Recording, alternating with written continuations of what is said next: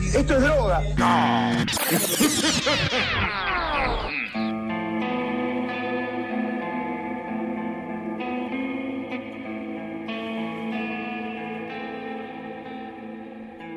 Muy buenas, buenas a todos, ser oyente. Bienvenidos a una nueva edición de Mambo Criminal. Yo soy el Muni y conmigo, como siempre, los incorruptibles Santi Barril y Flor Cuncún. ¿Cómo andan, muchachos? Hola, ¿qué tal? Creo que estamos Estamos- todos chuseados. Estamos enfermos. Están absolutamente corrompidos por la enfermedad. Sí, Sí. olvídate. Sí, así que si escuchan tos de perro y EPOC, es, es culpa de Santi que nos contagió a todos. Ah, mira. Sí. Sea, básicamente fue Siempre siendo un vector para enfermedades, loco. No, no, no, no, no puede ser, loco. ¿Cómo te curás? ¿Cómo te curas de esto? Helados, helados. helados, helados. Así que sí, estamos todos más o menos medio pachucho por este virus o bacteria del orto que anda dando vueltas. Yo no sé, yo conozco, creo que toda la gente que conozco ha estado, ha caído por esto. No quieren decir que es un nuevo virus, una nueva cuarentena para no ser quilombo, pero estamos por caer, muchachos. En... Yo re estoy para volver a una fase cero, ¿eh? Para mí ya es como demasiadas interacciones sociales. Basta, vamos a encerrarnos otra vez. No estaría mal. Un mes al año. Bueno, muchachos, todos encerrados. Sí, Y dejen de romper la pelota. No estaría mal, yo creo que deberíamos iniciar la campaña para que suceda esto. ya la iniciamos. Ahora falta empezar a contagiar más gente. Es como que eh, esa va a ser nuestra militancia. Empezar a Bueno, perfecto. contagiar Está bien, gente. hay que ir a- al subte y, y toser. Hacemos una mambocona y los contagiamos Claro. a todos. La idea es toser frente a la cara de alguien, ¿viste? Cosas así. Sí, sí, sí, sí, sí, estornundarle en los ojos. Ah, ese me encanta. Llegaban y les escupían en la cara. Ese saludo secreto. es nuestra militancia esa. O sea, Claro. así que sí, no nos van a reprimir. No estamos en Jujuy, muchachos. Así que. Uh, tremendo. Así que sí, así que sí, bueno, sí estamos más o menos. Quiero que los mambitos aprecien que a pesar de estar muriendo, estamos grabando esto. Los que sí sabemos que nos aprecian y que lo demuestran Bien. son aquellos mambitos y mambitas y mambites que nos han comprado cafecitos estas semanas. Vamos. Uh, Como son Brian B., Esther, Kraken Killer, Mambita el Misterio, Mata Hari, Darío el Borra, Sumerian Dude, Pablo de Yorubalandia y Someone. Vamos. Boludo, altos nombres. Para, ah, ¿podemos, ¿Podemos decir que son todos muy buenos nombres? Sí, sí, sí, la verdad, eh, mejores nombres que los nuestros. Yo se los voy a robar, le voy a robar Sí, algunos sí, de esos sí. nombres. Así que Kraken Killer me gusta. Kraken Killer es excelente. Sí, sí, sí, Mata Hari también. Someone deja ahí un, un halo de misterio. Ah, Así que sí, así que sí, muchas gracias a esta noble gente que ha aportado a la causa y además a los que nos han dejado comentarios en Spotify, cosa que no sabía que era posible. De hecho, no sé si es nuevo. ¿Qué? Sí, nos dejaron comentarios. No lo, no lo vi, léelo, léelo. No, nos dicen excelente, muy bueno, me cabe la risa. Nos han dejado estos mensajes Vanellín y Dientes de Limón. También es un excelente nombre. Excelentes nombres, boludo. Me. Dientes de limón. Oh, muchas gracias por todos los comentarios. Todos los comentarios y la platita, más que nada por la platita también, ¿no? O sea, Sí, eso es lo que, lo que importa en todo caso, ¿no es cierto? Eso es lo más importante de todo. Para pagar la- la- ahora el Twitter necesitamos la platita. Mm, Para, para pagar la próxima pandemia que vamos a empezar a gestionar nosotros. Ah, y Twitter, sí. Sí, sí, sí, totalmente, totalmente para pagar Twitter. Así que bueno, no sé si ustedes tienen algún aviso parroquial o algo para decir o vamos ya directamente con el episodio que es lo que está esperando todo el mundo. Sí, episodio. Muy bien. Y yo también, no sé qué- de qué vamos a hablar hoy. Ay, pará, yo elegí, yo elegí el caso. Quiero decir que elegí el caso. ¿Qué- qué es? No, ¿Qué? no me odien porque va a ser muy largo. Ah, En todo caso, odienlo a Muni por no saber resumir. Lo vimos en partes, no tengo problema hoy. hoy, hoy no le importa. Es más, hoy como quiere que sea en parte lo hacemos todo entero. sí, Sí, de hecho no se sorprenda si me voy a la mitad del episodio. de hecho es lo que va a pasar. Ahora que él quiere, no vamos a hacer una mierda. Va a empezar a quejar en medio del episodio. ¿Qué piensa, boludo? Que es una santicracia esto. Bueno, pará, pero como, como ahora tenemos un médico en el equipo, dije, uh, es el momento de hacer el caso De hacer el caso este. de hoy. Sí. Que no voy a, no voy a spoilear más. Es del gremio. Sí. O supuestamente del gremio, porque, a ver, el caso de hoy. Creo que no sería escandaloso decir que todos mentimos, todos hemos mentido alguna vez. Habla por vos, querido. Vos sos la más mentirosa de todas, dale. Yo hubo un tiempo que te tenía agendado como el honesto Muni. Por eso. Hay que, hay que decirlo. Por eso. Ni dos segundos y ya la primera mentira. Así que sí, yo, yo soy el honesto. vos la mentirosa, Santi está en el medio. ¡Mientes! Sucias mentiras del niño terrícola. Yo soy. Claro, yo soy Suiza en este caso. Claro. Yo soy neutral y me aprovecho de todas las situaciones. Es exactamente, tenés todo el oro nazi encanutado. Sí. El problema, que bueno, dijimos, todo el mundo miente alguna vez, es natural, no tiene realmente nada de malo, a menos que sean mentiras muy, muy grosas. El problema es que a veces estas mentiras se van de la mano. Sí. A veces una mentira lleva a otra y a otra hasta que se vuelve una bola gigante de falsedades y engaños. Ah. Hoy vamos a hablar de uno de esos casos. Vamos a hablar del caso de Jean-Claude Roman. No, pensé que ibas a decir Jean-Claude Van Damme. Jean-Claude Van Romand. Ah. Sí, sí, eh, muchas veces me voy a haber tentado de decir Jean-Claude Van Damme. Interpreten qué significa Roman. Dale. un supuesto doctor francés al que una mentira llevó a toda una vida falsa, cuya única salida eventualmente sería la aniquilación de toda su familia. La única salida posible, boludo. Eh, tiene sentido. Sí, la verdad que sí, ¿no? Porque cuando uno miente tanto y, y le crece tanto la nariz, en un punto tenés que empezar a matar a la gente que te dice, no, bueno, pero ¿qué es esto que estás contando? Claro, claro, no aprendió nada de Pinocho este tipo. No, no. Terminaba matando a Gepetto, ¿no es cierto? Sí, oh, Gepetto. Pepe Grillo está muerto. Le cortaron la cabeza de aquí a acá. Esto fue el primero que murió. No, es que no me acuerdo de Pinocho. ¿De la historia? No, no me acuerdo de nada. Pinocho, boludo, el niño de verdad. Sí, pero no me acuerdo si moría alguien. Así, no sé. Muchos árboles murieron, muchos árboles murieron para construir a Pinocho, eso Eso sí. es verdad. Que está hecho de Bueno, pero él pino. compensaba la madera que creciéndole en la nariz. Cuando me di cuenta que era Pinocho porque estaba hecho de pino, fue como. ¿Qué? ¡Claro, boludo! Me acabo de dar cuenta. ¡Puta madre! ¿Por qué es de pino? No me podés decir esto ahora sí. Tenés que avisar estas cosas. Ah, ¿viste lo que se siente? Esto es como cuando me, me hizo darme cuenta que el cantante de Blur era el mismo que el de Gorilas. Y que... La, la concha de tu madre, boluda, dale. Ah, listo, te lo devolví, ¿viste? Todo vuelve. Todo vuelve en la vida. Bueno, yo quiero que los mamitos digan si sabían que Pinocho era de pino. No puedo creer. A ver si era un conocimiento tan general, a ver, A ver si todavía es cierto. a ver si todavía decía. la segunda mentira. Claro, Sí. ahora vamos a tener en vez de contador de chistes los Simpson, contadores de mentiras en este episodio. Y ustedes tendrán que ir viendo qué es verdad y qué no lo es. Bueno, estoy conmocionado, estoy conmovido. A ver, a ver cómo sigo. No puedo seguir. No me siento no muy bien. Pero bueno, Jean-Claude Roman, la historia de este muchacho, honesto como él solo. Jean-Claude Roman nació el 11 de febrero de 1954 en Clairvaux-le-Lac, un pueblo al este de Francia cerca de la frontera con Suiza, a unos 90 kilómetros de Ginebra. De la frontera con Santi. Sí, claro, de la frontera con Santi. Sí. Exactamente. Aviso desde ahora que mi pronunciación francesa es... Ah, sí. Hay muchas cosas francesas que. Sí. Sí, sí, sí, sí. Yo no diría que mi pronunciación es excelente. Pero limita, limita con la excelencia. Diría que es eh, perfecta. es casi perfecta, así que algunos errores voy a tener.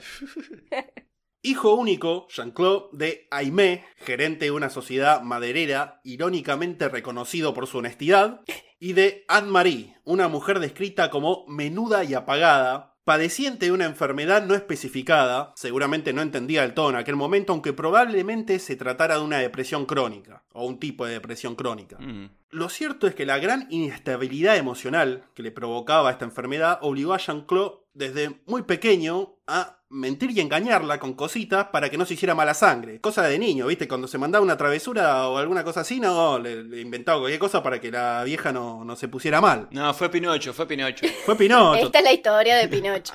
Sí, pequeñas mentiras blancas. Exactamente. El pequeño Jean-Claude admiraba de su padre su capacidad de nunca dejar traslucir sus emociones y se empeñó en imitarlo. De nuevo, irónicamente, además el padre le enseñó, o más bien le intentó enseñar, el valor de la verdad y la honestidad. Enseñanzas en sí muy buenas y valiosas, ¿no? Pero que se vieron sobacadas, ah, socavadas.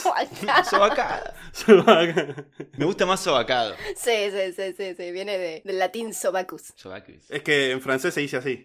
Claro. Bueno, lo- los franceses tienen algo ahí, un tema con los sobacos, así que mira, está todo conectadísimo. Por eso. Cuando mentías le crecían los pelos de los sobacos. Los pelos sobacos, sí, sí, olían cada vez peor. Le desaparecían los desodorantes. Claro. Ah, Son los duendes franceses que te roban el desodorante. Claro. totalmente. Por eso están haciendo quilombo ahora. Y sí, boludo, viste que cuando uno miente empieza como a transpirar. Como testigo falso. Sí, claro, exactamente. Está. Exactamente. Bueno, la cuestión es que todas estas enseñanzas de honestidad se vieron sobacadas y contradichas por el constante cuidado que había que tener alrededor de la madre, ¿no? Para no empeorar la salud mental. Y de esta dinámica en la relación de sus padres, porque el padre también hacía esto con la vieja, ¿no? También a veces agarraba y le decía, no, no pasa nada, está todo bien. No te estoy cagando. Con tu mejor amiga.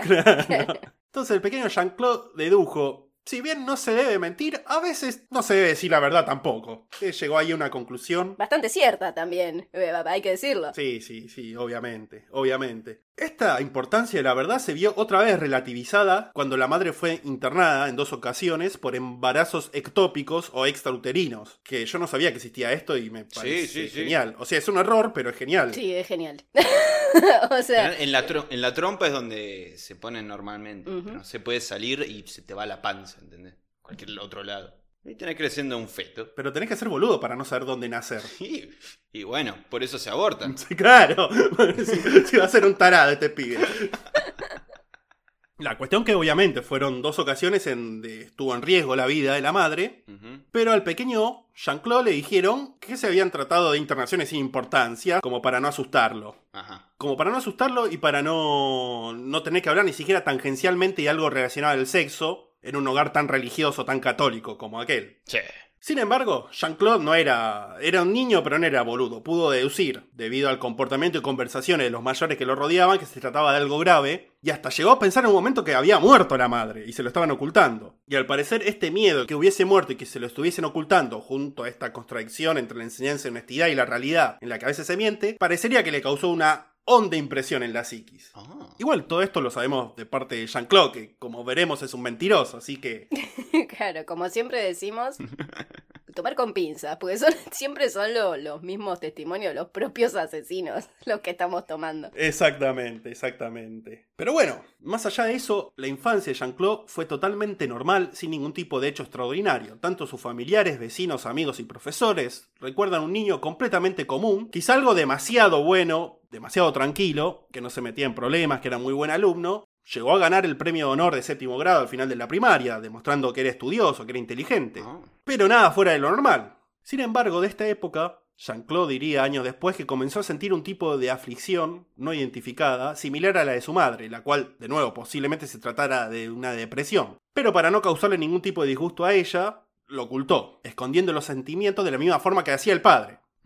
Con quienes sí parece haber tenido una relación muy cercana durante estos años fue con sus varios perros que tuvo durante los años, los cuales fueron una especie de confidentes suyos, los únicos con los que podía hablar de ese agujero negro que sentía por dentro y por los cuales guardó tanto afecto que años después, aún luego de exterminar a toda su familia, las emociones lo sobrepasaban al recordar a sus antiguos canes. Mírenlo, le gustan los perros.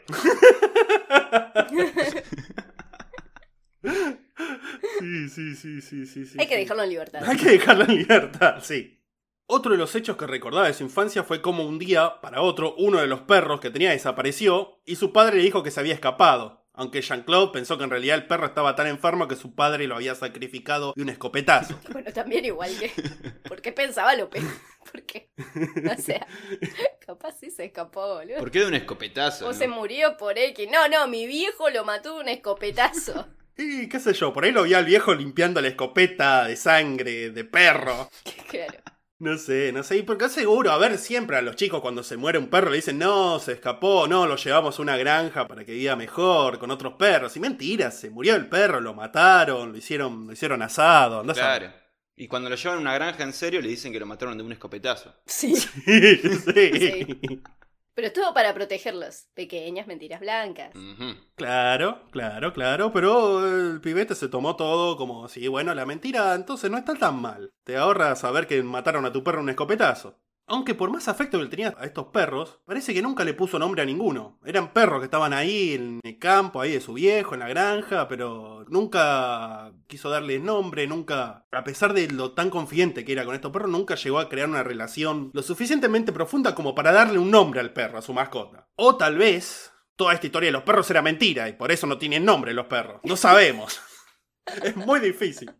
Se inventaba la historia de los perros, pero no podía inventar los nombres. Sí, no, Como claro. tenían pequeñas incapacidades. Sí, sí. Inventaba la mentira grande, pero la chiquita le costaba. Claro, lo- los detalles eran algo ahí que fallaba. Claro, claro, claro. La cuestión es que entre perros, mentiras y escopetazos llegó a la adolescencia, en donde cursó sus estudios en el liceo Lons-le-Saunier, un internado de varones, en donde se pronunciaron sus tendencias tímidas y solitarias. Se lo recuerda malo en los deportes e intimidado por los otros alumnos, especialmente por aquellos más avivados, los cuales alardeaban de sus conquistas amorosas con las chicas de otras escuelas. Quizá, para no verse menos que ellos, Jean-Claude se inventó una novia imaginaria a la que llamó Claude. Nombre curioso, porque al parecer es nombre tanto de hombre como de mujer, pero también porque, bueno, Pero no se llama Jean-Claude. exactamente, Claro.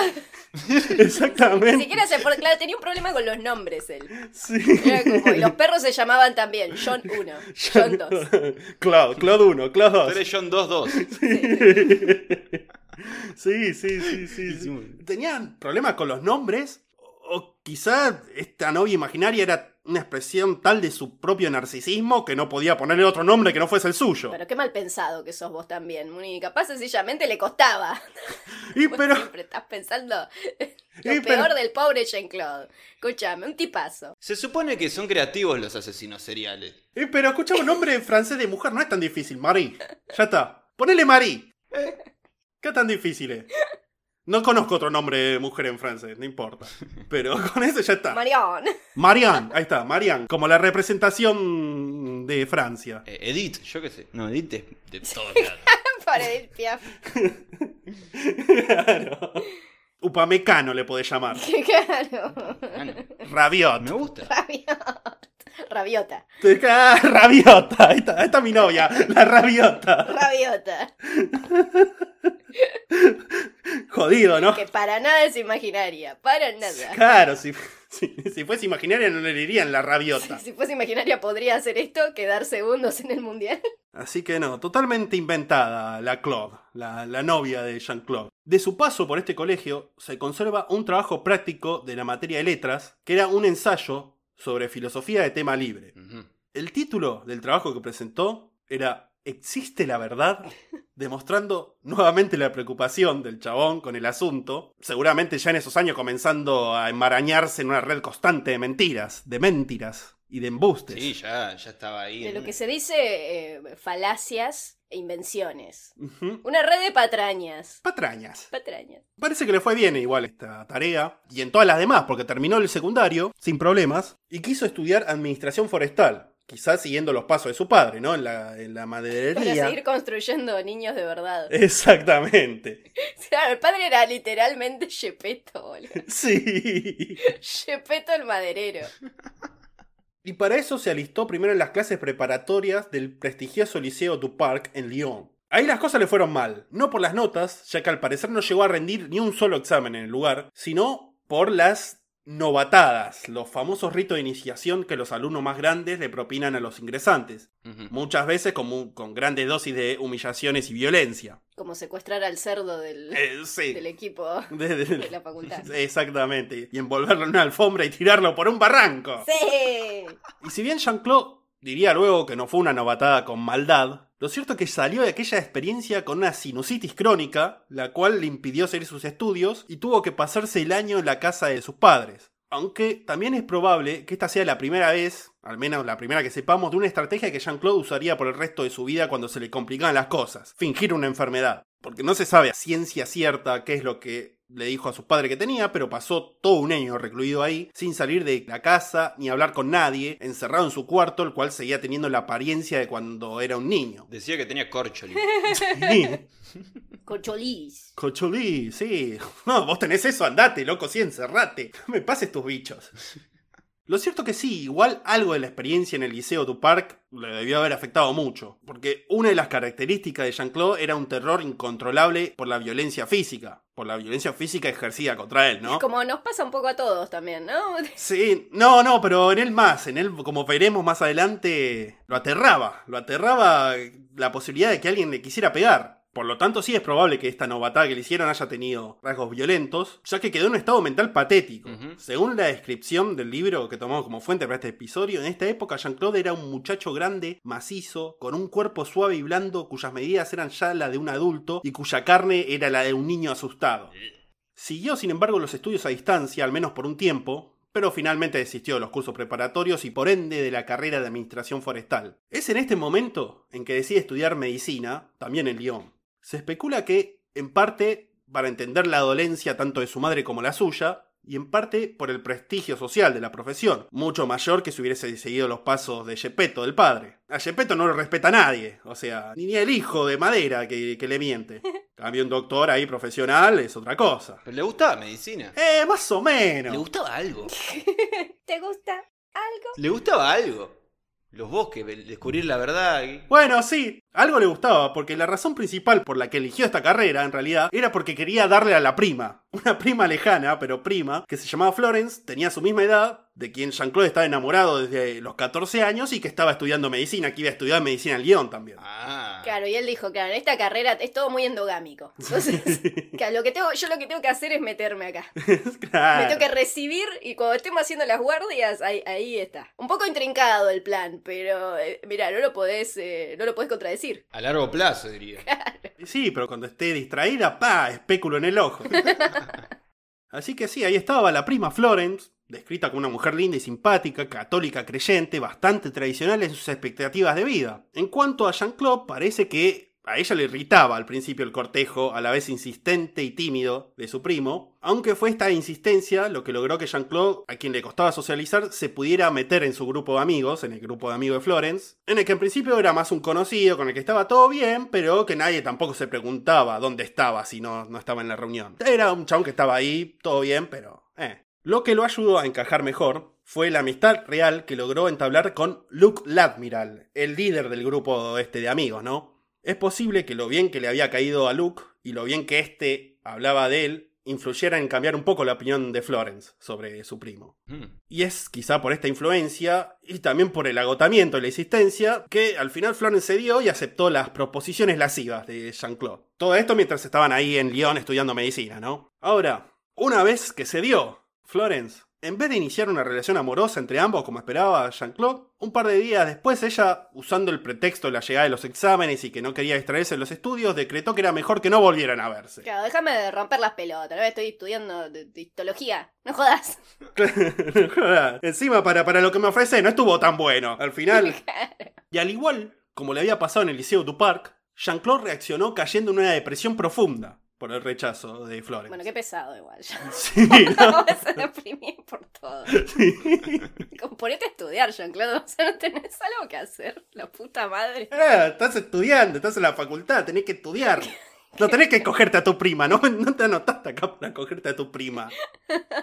Pero bueno, justamente, hasta entonces había estado llevando sus estudios normalmente y hasta se destacaba por encima de la media de sus compañeros. Pero con esta recaída depresiva, faltó a los exámenes finales del segundo año y nunca más iba a volver a tomar otra clase. Cuando sus padres lo llamaron el día del examen para preguntarle cómo le había ido, él respondió, sí, no, me fue re bien, aprobé. No me dieron la nota todavía, pero estoy seguro que aprobé, que fue la primera mentira de todas con respecto a su carrera de medicina. Y pronto a- también a los amigos y compañeros de carrera les estaba diciendo lo mismo. Sí, no, me fue bárbaro, ¿eh? La verdad que re fácil el examen. Ya empiezan con las mentiras. ¿Viste? ¿Viste cómo son? Ahora, a pesar de que le dijo esto a los familias, los amigos, el chabón seguía en su mambo depresivo, ¿no? Durante todo el verano que siguió, los amigos lo visitaban, pero él se hacía el boludo, no salía, no les hablaba. Una vez lograron sacarlo, al menos una noche, y lo convencieron de ir a bailar. Ahora, una vez en el boliche, en un momento de la noche, Jean-Claude dice que iba a salir, iba a ir hasta el auto porque se había olvidado los cigarrillos ahí, y ya volvía. Otra mentira. Sí, sí, sí. Eso de voy a comprar, la vieja voy a comprar cigarrillo y vuelvo. Exactamente, porque pasaron horas hasta que volvió al lugar y volvió con la camisa rasgada y manchada de sangre y el rostro golpeado y desencajado. Cuando le preguntaron qué había pasado, Jean-Claude afirmó que en el estacionamiento unos tipos le pegaron, lo metieron en el baúl de su auto a punta de pistola y lo llevaron de paseo hasta que lo sacaron, lo cagaron a trompada de vuelta y lo dejaron abandonado con el auto y las llaves a un costado de la ruta a unos 50 kilómetros de Lyon. Y después agarró el auto y se volvió al boliche. Una historia absolutamente increíble que fue creída en el acto. No sé, son muy ingenuos los franceses, parece. Eso era otra mentira. Sí, Santi, obvio que es mentira. O sea, de que vivió el, el- la película de. Perdón, estoy pachucho. Claro, por ahí estaban pachuchos los amigos de Jean-Claude, por eso Claro, claro. Ahí está. Ellos también estaban medio enfermos. Eh, como, sí, ¿qué, qué le pasó a Jean-Claude? Uh, le, le afanaron, lo cagaron a trompada. Bueno, mala leche. Habrá sido todo cierto. Claro, claro, no, se la creyeron toda. Años después, Jean-Claude confesaría, ¿no? Haber inventado esta historia, pero diría que no recordaba el momento en que se rompió la ropa y se golpeó al mismo y se rajuñó. Ujú. Y no recordaba el momento en que se le había ocurrido la mentira, ni nada de eso. Como una muestra de cómo la realidad y la mentira se estaban mezclándole en la mente. La cuestión es que después de esta experiencia en el boliche, después de este verano, al iniciar nuevamente el año escolar, durante el cual Jean-Claude supuestamente estaba en tercer año, se recluyó aún más en su departamento, sin salir de la casa, ni ver a los amigos, ni digamos cursar en la facultad. La cuestión es que Jean-Claude estaba ahí, seguía en su soporte depresivo por no haberse presentado a los exámenes, por el tema de Florence, por todo, la casa, típica escena de persona deprimida, sucia, desordenada, llena de lata de comida conservada, que era lo único con lo que se alimentaba. Cuando iba alguien y golpeaba la puerta, él se hacía el boludo y no atendía para que lo dejaran solo. Se consolaba pensando en la preocupación que podía estar sintiendo Florence por la depresión en la que lo había dejado, cuando al parecer Florence le importaba un carajo, en realidad lo que le estaba pasando. Sí, boludo. Pero a quien sí le importaba era Luke Ladmiral, el gran amigo de todos. El cual, luego de unos seis meses de reclusión de Jean-Claude, lo fue a buscar a la casa y se quedó golpeando hasta que le abrió. Le habló un poco y lo convenció a salir de paseo en auto mientras él le decía que no valía la pena ponerse así deprimido por una mujer, que las minitas son así, que son todas putas, le decía seguro. Nunca el argumento de es tu prima. O sea, bueno. no, no, eso no era una barrera moral de ningún tipo. Y bueno, acá le dijo, viste, encima es tu prima, viste cómo son las minas en tu familia, cómo es tu vieja. cómo- Y decir que no tenés hermana, boludo, porque si no. Pero bueno, estaban ahí paseando en el auto, Luke le estaba diciendo todo esto, y Jean-Claude dijo que estuvo a punto de confesarle todo a Luke, que nunca había hecho los exámenes de segundo año, que había mentido sobre que había aprobado, todo, pensando que Luke, siendo tan frenético y mandado como era, podía llegar a solucionar todo con él, hablar con la facultad para arreglar la situación, contarle a los amigos, a Florence, todo. Pero a la vez esto significaría primero pedir perdón y luego contestar las preguntas que obviamente vendrían después. ¿Por qué había hecho eso? ¿Cómo se le ocurrió tal cosa? Y la verdad que Jean-Claude tampoco sabía realmente por qué había hecho eso, por qué había mentido tanto, ni tenía las ganas ni la fuerza para buscarle las respuestas a esas preguntas. Así que decidió que lo mejor que podía hacer era agarrar y decirle a Luke que tenía cáncer. Y por eso estaba deprimido. Sí, boludo. Una. A ver, qué paja, ¿entendés? Esto lo- se soluciona con más mentiras. ¿Cómo eh, solucionas una broma? Con una broma aún más loca. Más loca, exactamente, que no aprendieron nada de los Simpsons, de Homero. Claro, como cuando hacían el agujero y, y después decían, ¿y cómo salimos de acá? Pues cavando. sí. Exactamente, ese fue la- el, el razonamiento de Jean-Claude. Le dijo que tenía cáncer, no fue una mentira del todo premeditada, aunque sí había fantaseado entre esos meses recluidos en su casa con tener eh, alguna enfermedad, un cáncer o alguna enfermedad que le diera la excusa de justificar lo que había pasado con su vida. Qué vago el chabón, tipo, Jean-Claude, ponete a estudiar, tipo. No es para tanto, ¿entendés? Como, uy, ojalá me diera cáncer, así no te. Pero bueno, ahora con esta nueva mentira podía explicar por qué estaba deprimido y recluido, además de generar simpatía y compasión en los demás. Como le demostró la reacción instantánea de Luke, le dijo, no, qué bajón, loco. Claro. Dijo de que el cáncer. Sí, dijo que tenía linfoma, un tipo de cáncer de evolución impredecible y caprichoso, grave, pero sin ser necesariamente mortal y que no impedía al afectado llevar una vida normal durante años. Sí, El tipo algo había aprendido durante las clases que fue. Claro. solo cáncer. claro, no sabía, como los perros, que no le ponían nombre. Sí, tengo cáncer de que, ay, no sé. Cáncer en la parte del cerebro donde te, te acordás los nombres de las cosas. Claro, claro, claro. Así que igual, o sea, le funcionó esta vez la mentira, porque pronto recolectó la simpatía de sus amigos y conocidos, especialmente de Floren, la cual, enternecida por, por esta situación, volvió a verlo a Jean-Claude, y pronto empezaron ahí a boludear de vuelta, hasta que oficialmente estaban de novios. Como vimos, como una enfermedad le solucionó la vida a Jean-Claude. ¿Le sirvió? Así que se le fue la depresión porque estaba con Florence, todo, y después de un tiempo prudencial, Jean-Claude anunció al mundo que su cáncer estaba en remisión y se había curado. ¡Vamos! Sin ningún tratamiento, una mierda. Sencillamente pasaba. Sí, sí, sí, sí, sí. Bueno, es- el cáncer es como la vista, a veces Viene te y viene, va. a veces te va. Y los otros le creían y eran estudiantes de medicina. Claro, boludo. Es que estaban tan ocupados estudiando que no le daban bola a nada. Por ahí eran estudiantes de biodecodificación, donde es como que, claro, uno está Claro. angustiado y le da cáncer, y después cuando uno soluciona sus conexiones ¿Eh? Mira. con, lo- con los vínculos, ahí te curás. Es esa, boludo. Daddy Astral, iban a la facultad de Daddy sí, Astral. sí, sí, sí, bueno. Jean-Claude. Doctor Cariño. Sí, cariño, todo. Daddy Astral, cariño, toda una manga degenerado, loco.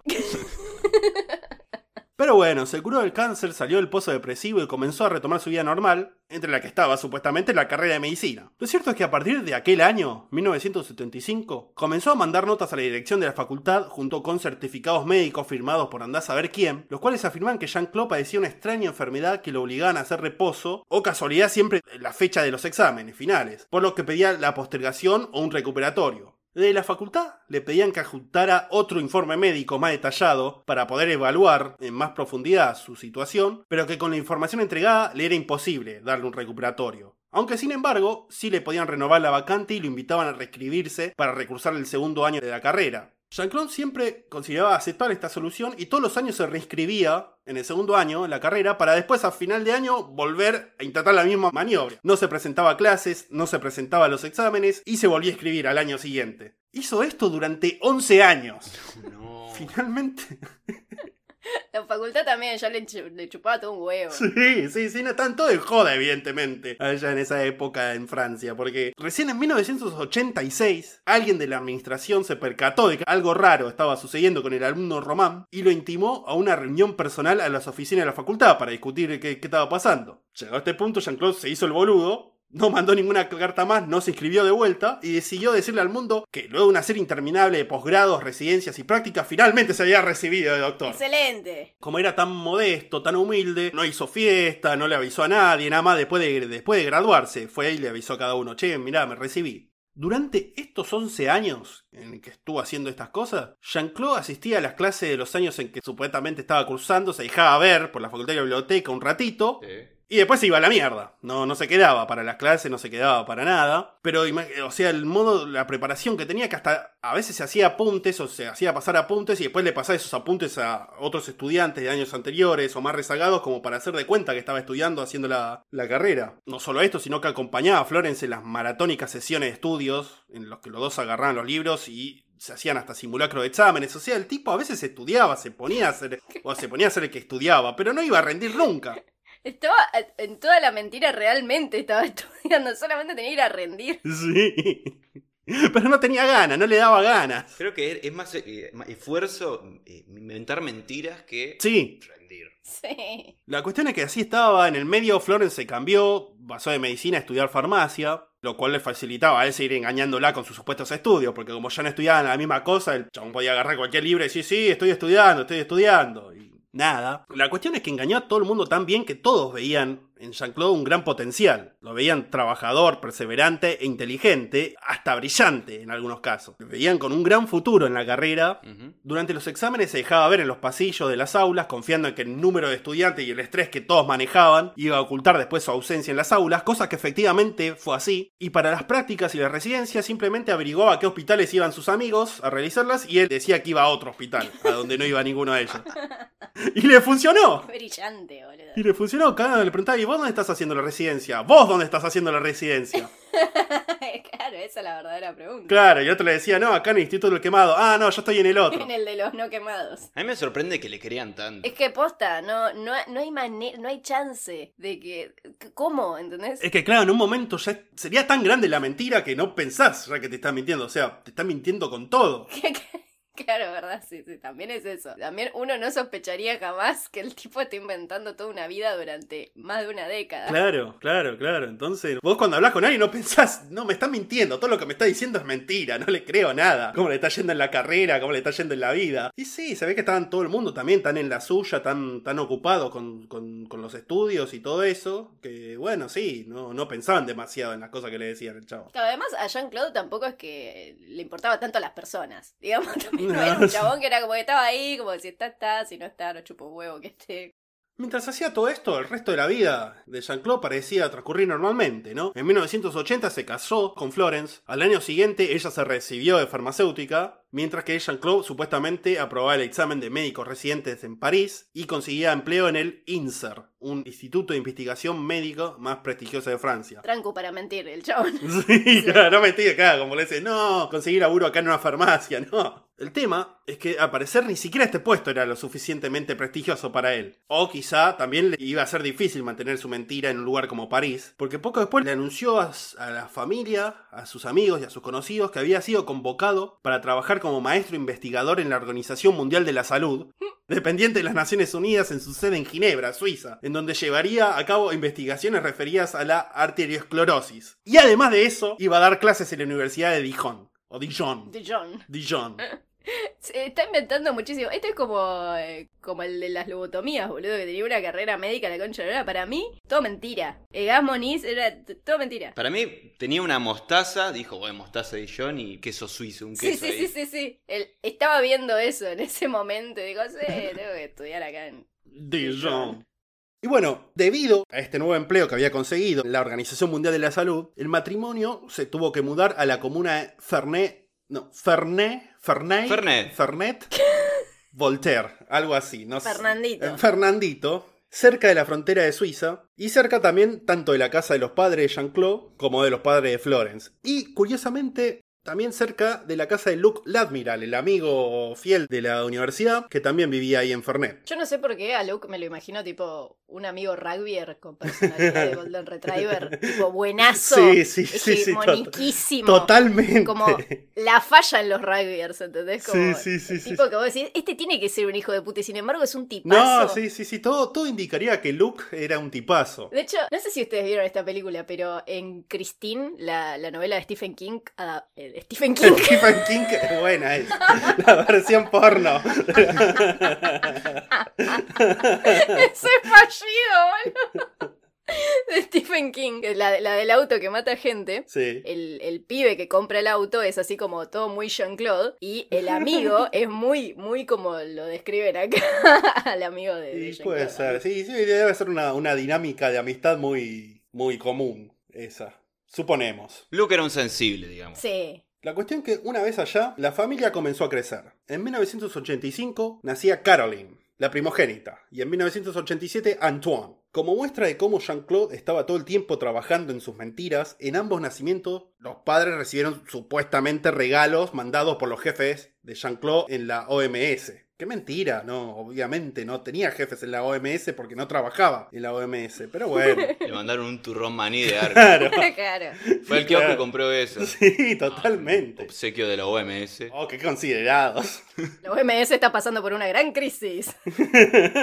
Pero aún así no se olvidan de sus empleados. Así que, bien por ellos. Ahora, entre todo esto, ¿no? ¿Cómo era un día normal entonces para Jean-Claude, diciendo que trabajaba ahí en, en la Organización Mundial de la Salud? Bueno, la rutina era que él se levantaba, agarraba el auto, llevaba a los pibes a la escuela y después manejaba dos kilómetros hasta Suiza, donde pasaba por la frontera todos los días sin ningún tipo de dificultad, y después se iba hasta el edificio de la OMS, al que ingresaba todos los días como visitante y se cerraba en la biblioteca o deambulaba por la sala de conferencia y las oficinas de publicaciones, enterándose de las últimas noticias y rumores del lugar y llevándose consigo todo papel, publicación o folleto que fuese gratuito y que contara con el sello y el membrete de la OMS. Si después te decía, ah, mirá todo el papeleo que tengo que hacer de trabajo, de la OMS, mirá, mirá, mirá, que soy un tipo muy ocupado. Igual esto, al menos al principio, con el tiempo dejó de ir todos los días al edificio y en cambio iba a cafés de la ciudad de Lyon a pasarse el día leyendo los diarios y cuando no tenía ganas de eso tampoco se iba a pasear por los bosques de la zona. Ahora, los jueves, días en que supuestamente daba clases en la Universidad de Dijon, iba a visitar a sus padres, que tan orgullosos estaban de tener un hijo médico exitoso y tan agradecido que iba a verlo siempre. Era el orgullo de la familia, del pueblito, de Jean-Claude. Y por último estaban los viajes, ¿no? Supuestos congresos, seminarios, o coloquios en todas las partes del mundo. Cuando decía que tenía que ir a un lugar de estos, compraba una guía del país al que supuestamente iba a ir y partía al volante de su auto para alojarse en una habitación de algún hotel con frecuencia cerca del aeropuerto, en donde se quedaba tres o cuatro días mirando la televisión y estudiando la guía turística para después volver y contarle todas las cosas que había conocido y la cultura del lugar donde había ido. El tiempo que invertía en armar las mentiras, boludo, es totalmente falopa. Yo al principio cuando veía el caso, era como, ¿cómo puede ser que le crean, boludo? Y después es como, no, claro, ¿cómo no le vas a creer? Porque ¿quién carajo se tomaría todo este esfuerzo, tiempo? No, como no- uno ni siquiera lo piensa. Claro, claro, claro, lo dijimos creo antes. O sea, cuando ya llega un punto que no pensás, si este chabón me está mintiendo, es una barbaridad todo lo que hace, todo el tiempo, todo, todo. No, ni se te ocurre. No, no, no, no. Me no hace acordar a George de, a George de Seinfeld.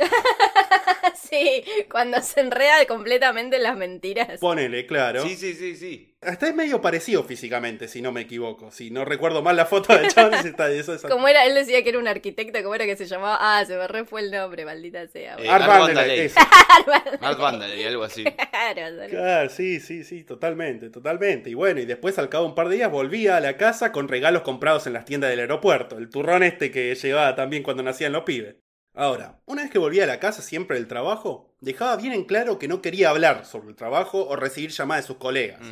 Era, según Florence, según la mujer, un tipo muy compartimentalizado, que ya dijimos en otro episodio que es. Esto es dividir la mente en Compartimentos, básicamente. sí. en- sí, eso. Y que decía, yo cuando estoy acá no soy el doctor Román, yo soy Jean-Claude, yo soy papá. Claro, dentro de ese compartimento la, la realidad es muy distinta a los otros. Ujú, ujú, exactamente. Entonces, Para que justamente no entren en conflicto y la, la mente de la persona no se haga mierda. Sí, sí, sí, claro. Eh, lo, lo contamos en el episodio magnetizado, así que, ¿cómo era que le habíamos puesto ese episodio? El de Ricardo Melonio. Ese, bueno, vayan a ver eso de la, la compartimentalización ahí. Y todo eso, sí, en parte por eso y en parte para que nada, nada, no sospecharan por qué nunca te llaman del trabajo, por qué nunca estás trabajando en casa sobre tus cosas, o, o para que no se le mezclen, viste, la- las vidas de mentiras. Claro, tiene sentido eso. Ahora, con todo esto, seguramente la pregunta que todos se deben estar haciendo es cómo carajo se mantenía entonces el tipo este si no laburaba, de verdad. Claro. Aparte porque tenía gastos. Tipo, onda, compraba cosas, qué sé yo, no sé, la nafta, la- las cosas que compraba para leer, los diarios, las revistas, bla. Sí, todo. Tenía dos pibes, además, que son un gasto. Claro, los regalos que le llevaba, porque eso lo compraba él. Sí, los hoteles donde se hospedaba.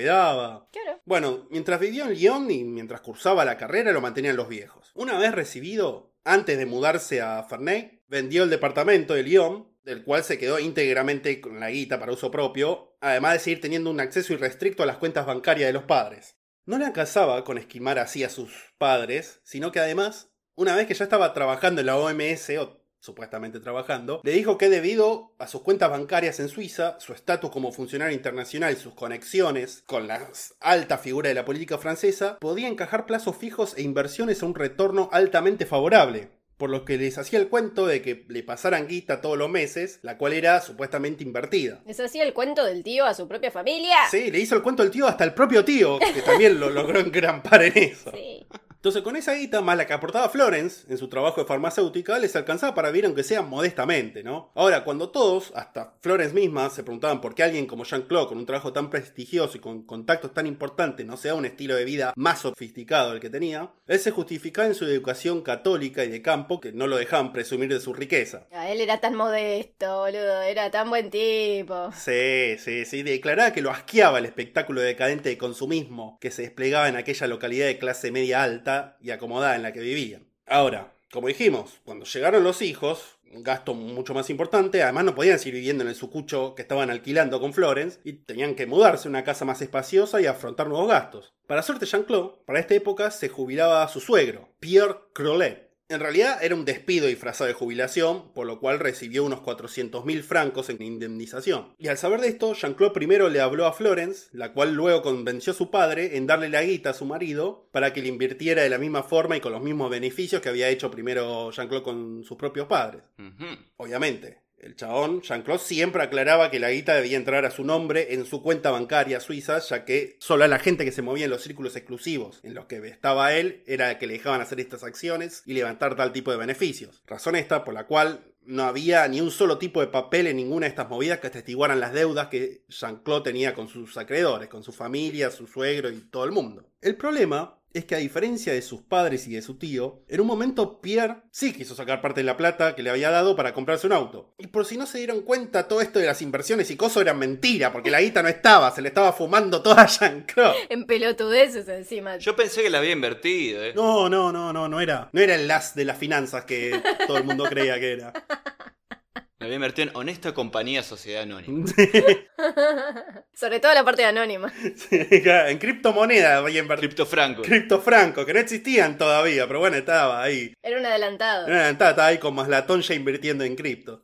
Entonces, bueno, resulta el chabón este se la pidió en un momento. Dame, dame parte de mi guita, loco, le dijo Pierre. Entonces quedaron a encontrarse a charlar el asunto, ¿no? En la casa de Pierre. Ahora, el 23 de octubre de aquel año, que no recuerdo, no sé si tengo bien anotado acá, De aquel año. 86, 87. 1987-88, más o menos, cuando ambos hombres estaban a solas en la casa de Pierre, este se cae de las escaleras y muere al poco tiempo en el hospital. En su momento, la muerte fue considerada accidental. Ay, me está dando un infartirijillo. Antes de morir quiero declarar que Jean-Claude no me debía plata en lo absoluto. sí. Poco tiempo después, otra tragedia impactó en la familia Crodet. Esta vez era un tío de Florence que había enfermado de un cáncer terminal. Y este de verdad, no lo de mentira como le le agarraban a Jean-Claude. La esposa del tipo, la tía de Florence, había una vez escuchado a Jean-Claude en una reunión familiar hablando sobre cómo la OMS estaba trabajando en una nueva cura del cáncer, unas píldoras que podían lentificar y hasta anular el crecimiento del cáncer, aunque lamentablemente este medicamento estaba aún en proceso de prueba y por lo tanto no estaba listo para ser comercializado. A pesar de esto, Jean-Claude se ofreció a conseguir por izquierda las píldoras milagrosas, de las cuales eran necesarias dos para iniciar el tratamiento, a cambio de 15.000 francos cada una. Y la familia aceptó, diciendo, bueno, este chabón sabe, trabaja ahí, es un bocho, Es digamos. importante, tiene contactos. No nos va a cagar. No nos va a cagar, así que tome sus 30.000 francos, buen hombre. Y Jean-Claude apareció un día para entregarles las pastillas mágicas que curaban todo tipo de cáncer, que al final resultaron ser dos placebo, dos pastillitas de azúcar, más o menos. Dos mejoralitos. Dos mejoralitos, más o menos. Mejoralité se llama. Mejoraliti. Cura Plus. Le petit mejoraliti. Las Pirinettes. Eran unos tic-tac. No funcionaron estas pastillas. Cuando la situación del tipo empeoró, Jean-Claude consideró que eran necesarias más pastillas para que el medicamento hiciese efecto, otra vez cobrándole 15.000 francos por cada píldora. Hijo de puta, boludo. Sí, sí, sí, bueno, y desesperados por creer en una cura, los tíos Florence pagaron por las píldoras, las que de vuelta no hicieron un efecto, porque de vuelta eran dos mejoralités. Y poco después el tío terminaba muriendo de cáncer. Por si esto fuese poco, la tía de Florence, que acababa de enviudar, decidió vender la casa, ya que le resultaba demasiado grande para ella sola. Venta de la que se encargó Jean-Claude, el cual también se comió el millón y medio de francos que ganó con esa venta. La gente no aprendía, ¿verdad? Seguía dándole dinero. Yo repito, me sorprende más la gente todavía. Todos los dineros, tipo, todos los ahorros. Cada vez más, claro, cada vez más plata le daban. Claro, aparte era la época donde estaban los yuppies, donde eh, todas las finanzas, todo eso era un quilombo. Sí, sí, sí, sí, donde todo el mundo se, se- se desesperaba, se totalmente creía en esas cosas y, y nada, el chabón obviamente decía, bueno, te vendo la casa, me quedo yo con la guita porque vos vas a ganar el doble, el triple de esto, gracias a mis inversiones. Entonces decían, sí, sí, sí, ok, bueno, dale, dale. Y ahora, aún a pesar de que básicamente Jean-Claude fue el instigador de todas estas desgracias ocurridas a los Clolet, este igual se convirtió en el principal apoyo moral y líder de la familia, la cual había quedado muy afectada anímicamente por todo lo que había pasado. Jean-Claude, por su parte, con la guita que le había estafado, a los Clolet pudo mudarse ahora sí una casa más grande de dos pisos en Prevesin, cerca de Fernet, y además también pudo cambiar de auto, porque estaba usando un auto medio choto, ahora sí se compró un auto de última gama, porque al parecer el espectáculo decadente de consumismo ya no inquietaba a los pudores católicos de Jean-Claude. Todo parecía estar saliendo bien, estaba zafando de todo, y con la cantidad de guita juntada por estas estafas podría haber pensado en vivir varios años más manteniendo esta mentira, pero entonces le pasó lo que le pasa a muchos tipos. Se calentó con una mina y tiró toda la mierda por eso. Ajá. ¿Con quién? Resulta que la familia Ladmiral, la de Luke, el tipazo de Luke, tenían unos nuevos vecinos, el matrimonio formado por Remy y Corinne Hortin. Era gente esta de hábitos bastante escandalosos para la conservadora comunidad de Fernet. Amantes de la joda y el escabio, y de todo tipo de escándalo sexual que pudiese haber, fueron sin embargo aceptados por el color que le daban al pueblo, ¿no? Eran los amigos jodones de todos. Obviamente, pronto se dieron cuenta que ninguno de los dos era muy afecto a la fidelidad matrimonial. Luke había estado a punto de tener una aventura con Corinne, aunque recapacitó en último momento. Sin embargo, no fue tanta la fuerza de voluntad, según los rumores, que tuvieron muchos otros tipos de la comunidad, dándole a Corinne una fama de come hombre, como le decían ahí en el pueblo. Y al parecer, el marido, Remy, Remy, Jeremy, no sé cómo se pronunciará, no era muy diferente en este aspecto, de hecho, se dice que había logrado despertar la envidia de Jean-Claude por su facilidad por obtener la atención femenina. Pero bueno, obviamente una comunidad católica y conservadora como era ahí, la que iban a juzgar peor por estas cosas era ella, Corinne. Así que cuando finalmente se separaron, el matrimonio este, Corinne se fue a vivir a París con los hijos de la pareja y la comunidad de Fernet se puso al lado de, de Remy. Todos, excepto Florence, para quien ambos habían tenido sus culpas y sus deslices, y entonces quedó hecha amiga de los dos, tanto de Remy como de Corinne. Y gracias a esta interpretación salomónica del conflicto, es que los Román siguieron siendo amigos de ella, de Corinne, y visitarla de vez en cuando a París. Tres semanas más tarde de la primera visita de la pareja, Corinne se sorprendió al recibir un imponente ramo de flores con la tarjeta de Jean-Claude diciéndole que estaba en París para una conferencia y que le encantaría invitarla esa misma noche a cenar. Él mientras estaba hospedando en el Hotel Royal Monceau, lo cual también sorprendió a Corinne de modo favorable debido a que era uno de los hoteles más lujosos de París. Y el restaurante al que le invitó a cenar también era de primer nivel. Se estaba dando la gran vida con toda la guita que había estafado Jean-Claude, pero se le estaba gastando Toda la guita que estafó en nombre del cáncer. Hijo de puta. Hijo de puta. Y pero para darse la buena vida, un poco, un poco de. Y pa- un poco para cogerse a la minera que le gustaba. Con estilo. Claro, ¿quién no haría eso? A ver, el que, el que no, Eh. el que no haga eso, que lance la primera píldora. Bueno, pero estafar a un paciente oncológico es, ya, es, sí, sí, sí, sí. Es re grave. ya es mucho. La cuestión es que lo que más sorprendió a Corinne, igual, fue el modo en el que eh, se presentó Jean-Claude. Seguro, seductor, un tipo con confianza, ya que durante el tiempo que había vivido en Ferney, ella lo recordaba como un tipo bastante opaco, callado, sin grandes demostraciones de personalidad, de estatus o de confianza. Para ella no era más que un científico serio y un poco insulso. Y de repente descubría otro hombre, un investigador de renombre internacional, amigo de gente como Bernard Kouchner, que era un político francés, y que estaba destinado a los más altos cargos de poder. Sin embargo, aquella primera velada terminó con la cena, nada más cenaron y se fue cada uno a su casa a dormir, al hotel en caso de Jean-Claude. Lo cierto es que Corinne no solo no había notado la intención de seducción de parte de Jean-Claude, sino que ella no estaba interesada en un tipo de relación así con él, porque no lo atraía para nada. Sí, él no le atraía a nadie. Aparentemente nadie se sentía Y no, si parecía George de Senfield. No es un tipo muy agraciado, digamos. Ahora, esta falta de atracción por parte de Corinne hizo incómoda la segunda velada que tuvieron semanas después, cuando Jean-Claude le confesó que la amaba directamente. Qué pesado. A la mierda. pesado, por favor. Qué intenso y qué pesado. A estos son los que le das block enseguida. Sí, sí, sí. Todo un seductor. Sí, ¿viste? Te amo. Tape. Sabe decir te amo. Ven aquí, muchacho.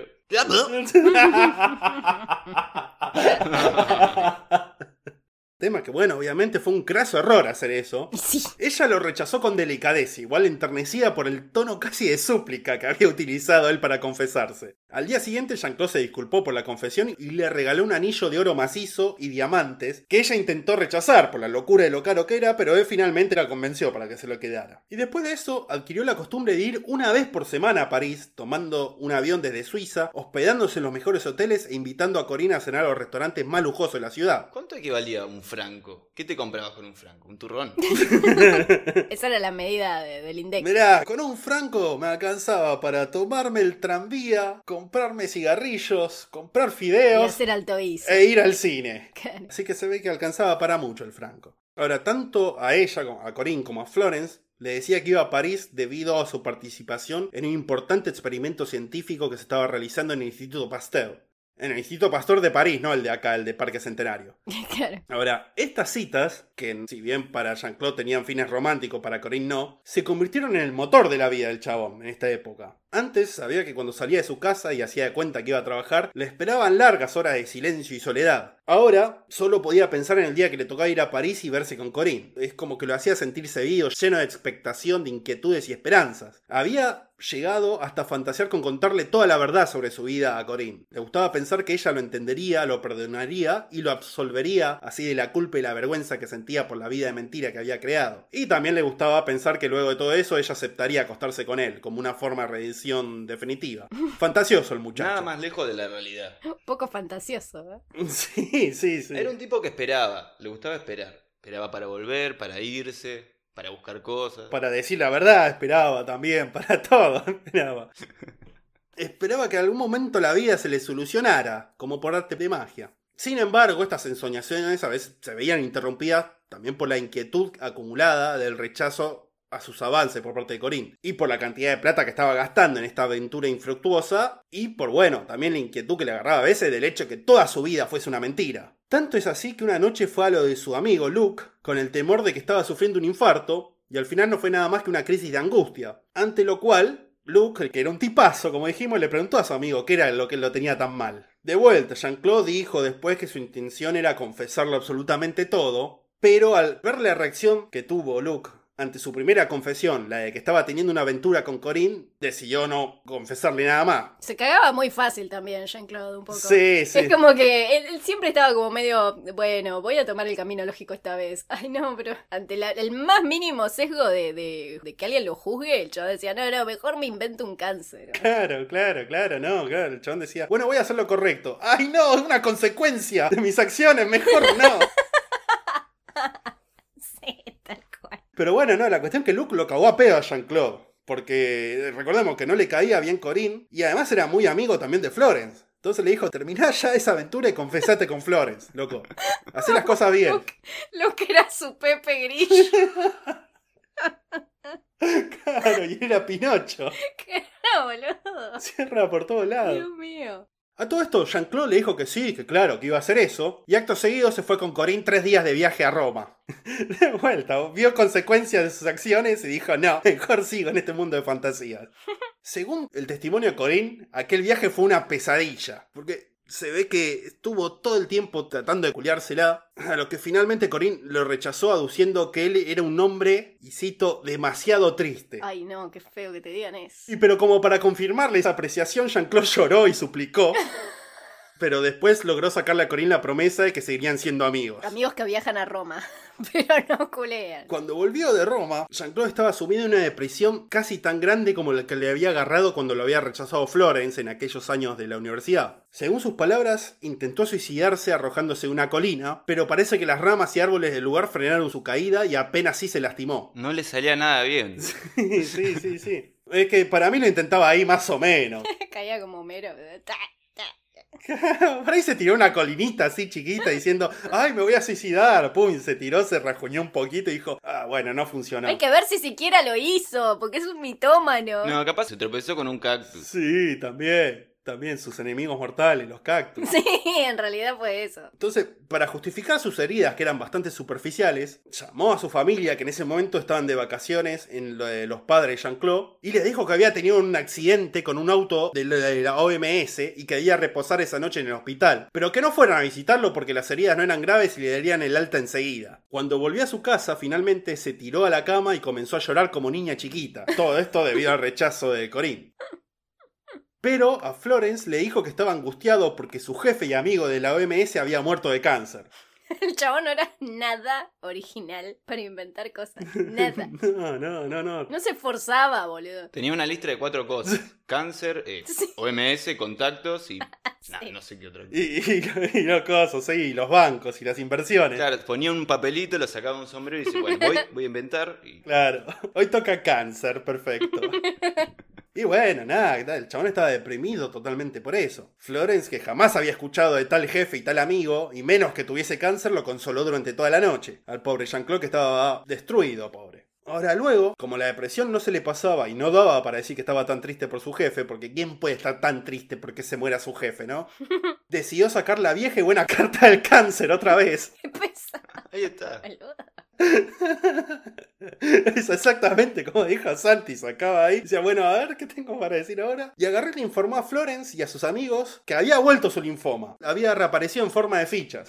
O sea, le dio cáncer al cáncer. Le dijo que tenía enfermedad de Hodgkin, Hodgkin o algo así, que, que parece que volvió, le volvió el, el linfoma y le dio enfermedad de Hodgkin o lo que sea. E informó también Sí. Lo que sé. que se estaba tratando en París bajo los cuidados del prestigioso doctor Schwarzenberg. Ese nombre nombre muy inventado. inventado. Sí.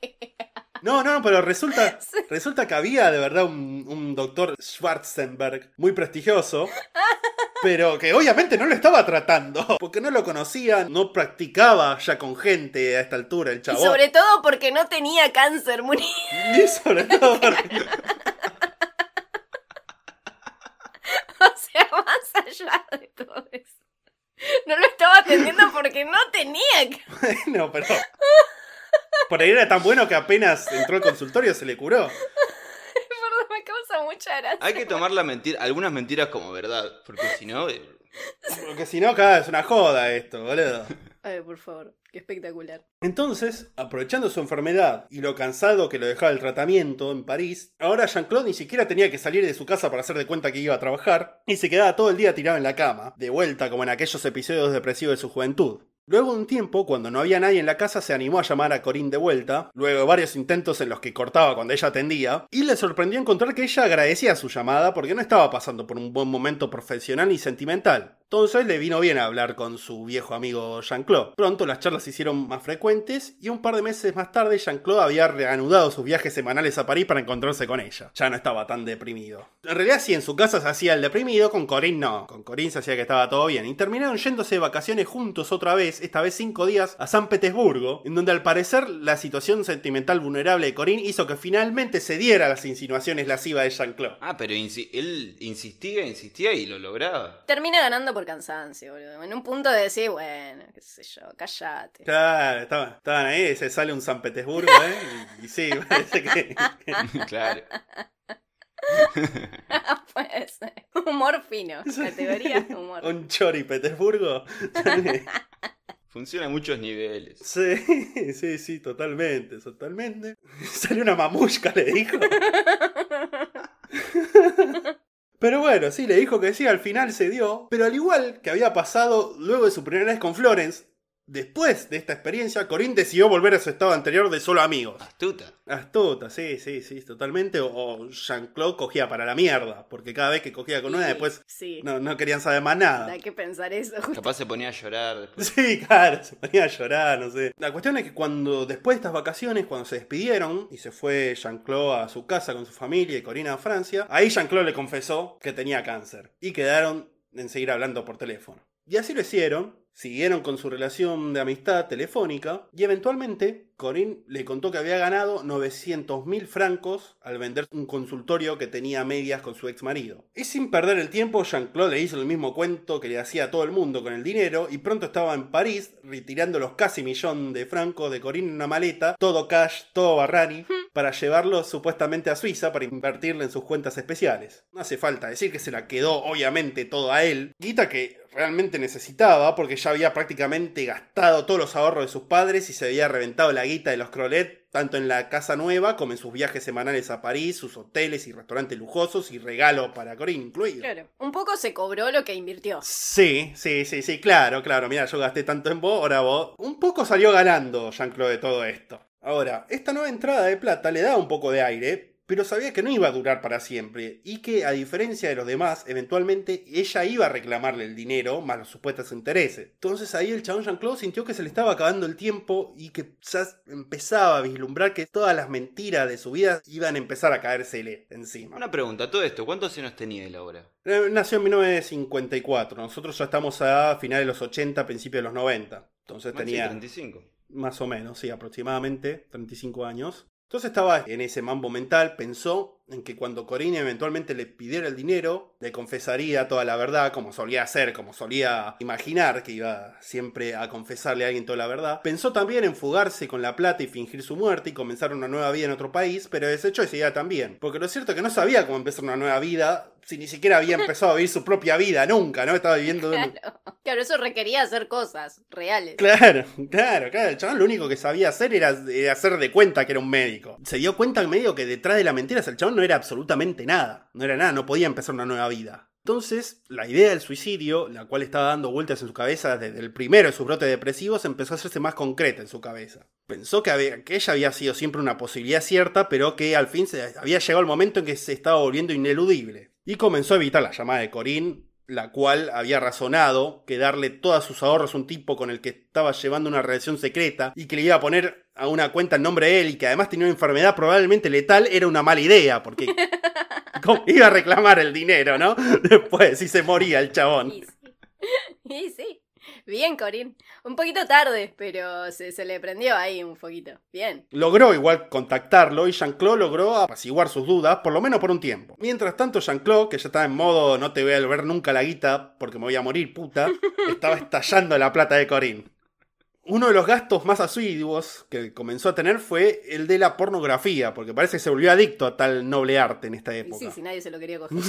Claro, ya ni la mujer. Claro. Ahora, mientras todo esto pasaba por su mente, Jean-Claude debía seguir con su vida cotidiana, aún la vida cotidiana de un convaleciente. Entonces, para distraerlo un poco de su enfermedad y su depresión, tanto Florence, que era miembro de la asociación de padres de la escuela del lugar, como Luke, que era parte de la junta vecinal de gobierno, le ofrecieron entrar en estas organizaciones, en la vida social eh, organizativa del pueblo, como para ocupar su mente en otras cosas. Y entonces aceptó Jean-Claude y finalmente entró junto a Luke a la junta de gobierno vecinal. El tema es que justo cuando se unió surgió un pequeño escándalo en la escuela. Resulta que el director del colegio, un colegio religioso encima, un tipo casado y con hijos, había sido descubierto teniendo una aventura con una maestra de la escuela también casada. Así como Skinner y clavados. Tal cual.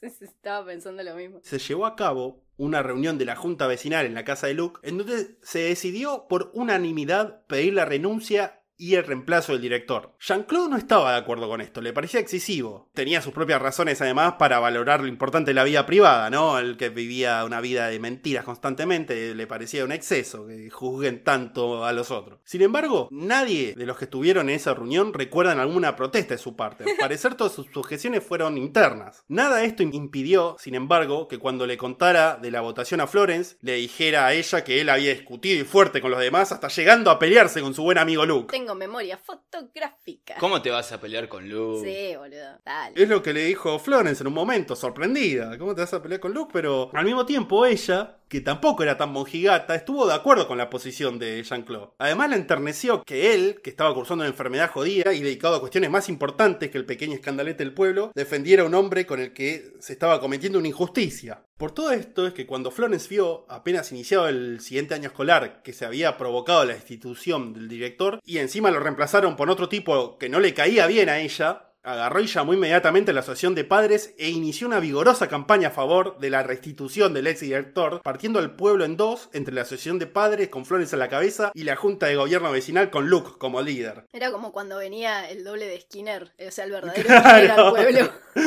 Claro. Sí, se lo agradecemos y nunca vuelva. Sí, sí, sí, es una cosa así, fue una, una cosa tremenda, fue como la 125, se partió el pueblito en dos y Jean-Claude se puso firmemente al lado de su mujer, quizá por primera vez en su vida jugándose decididamente por una posición, llegando a declarar que lo que habían hecho al ex director era una violación de sus derechos humanos. Pesado. Qué teatrero, por favor. Todo esto era un, un, un chi- un chisme de pueblo, ¿entendés?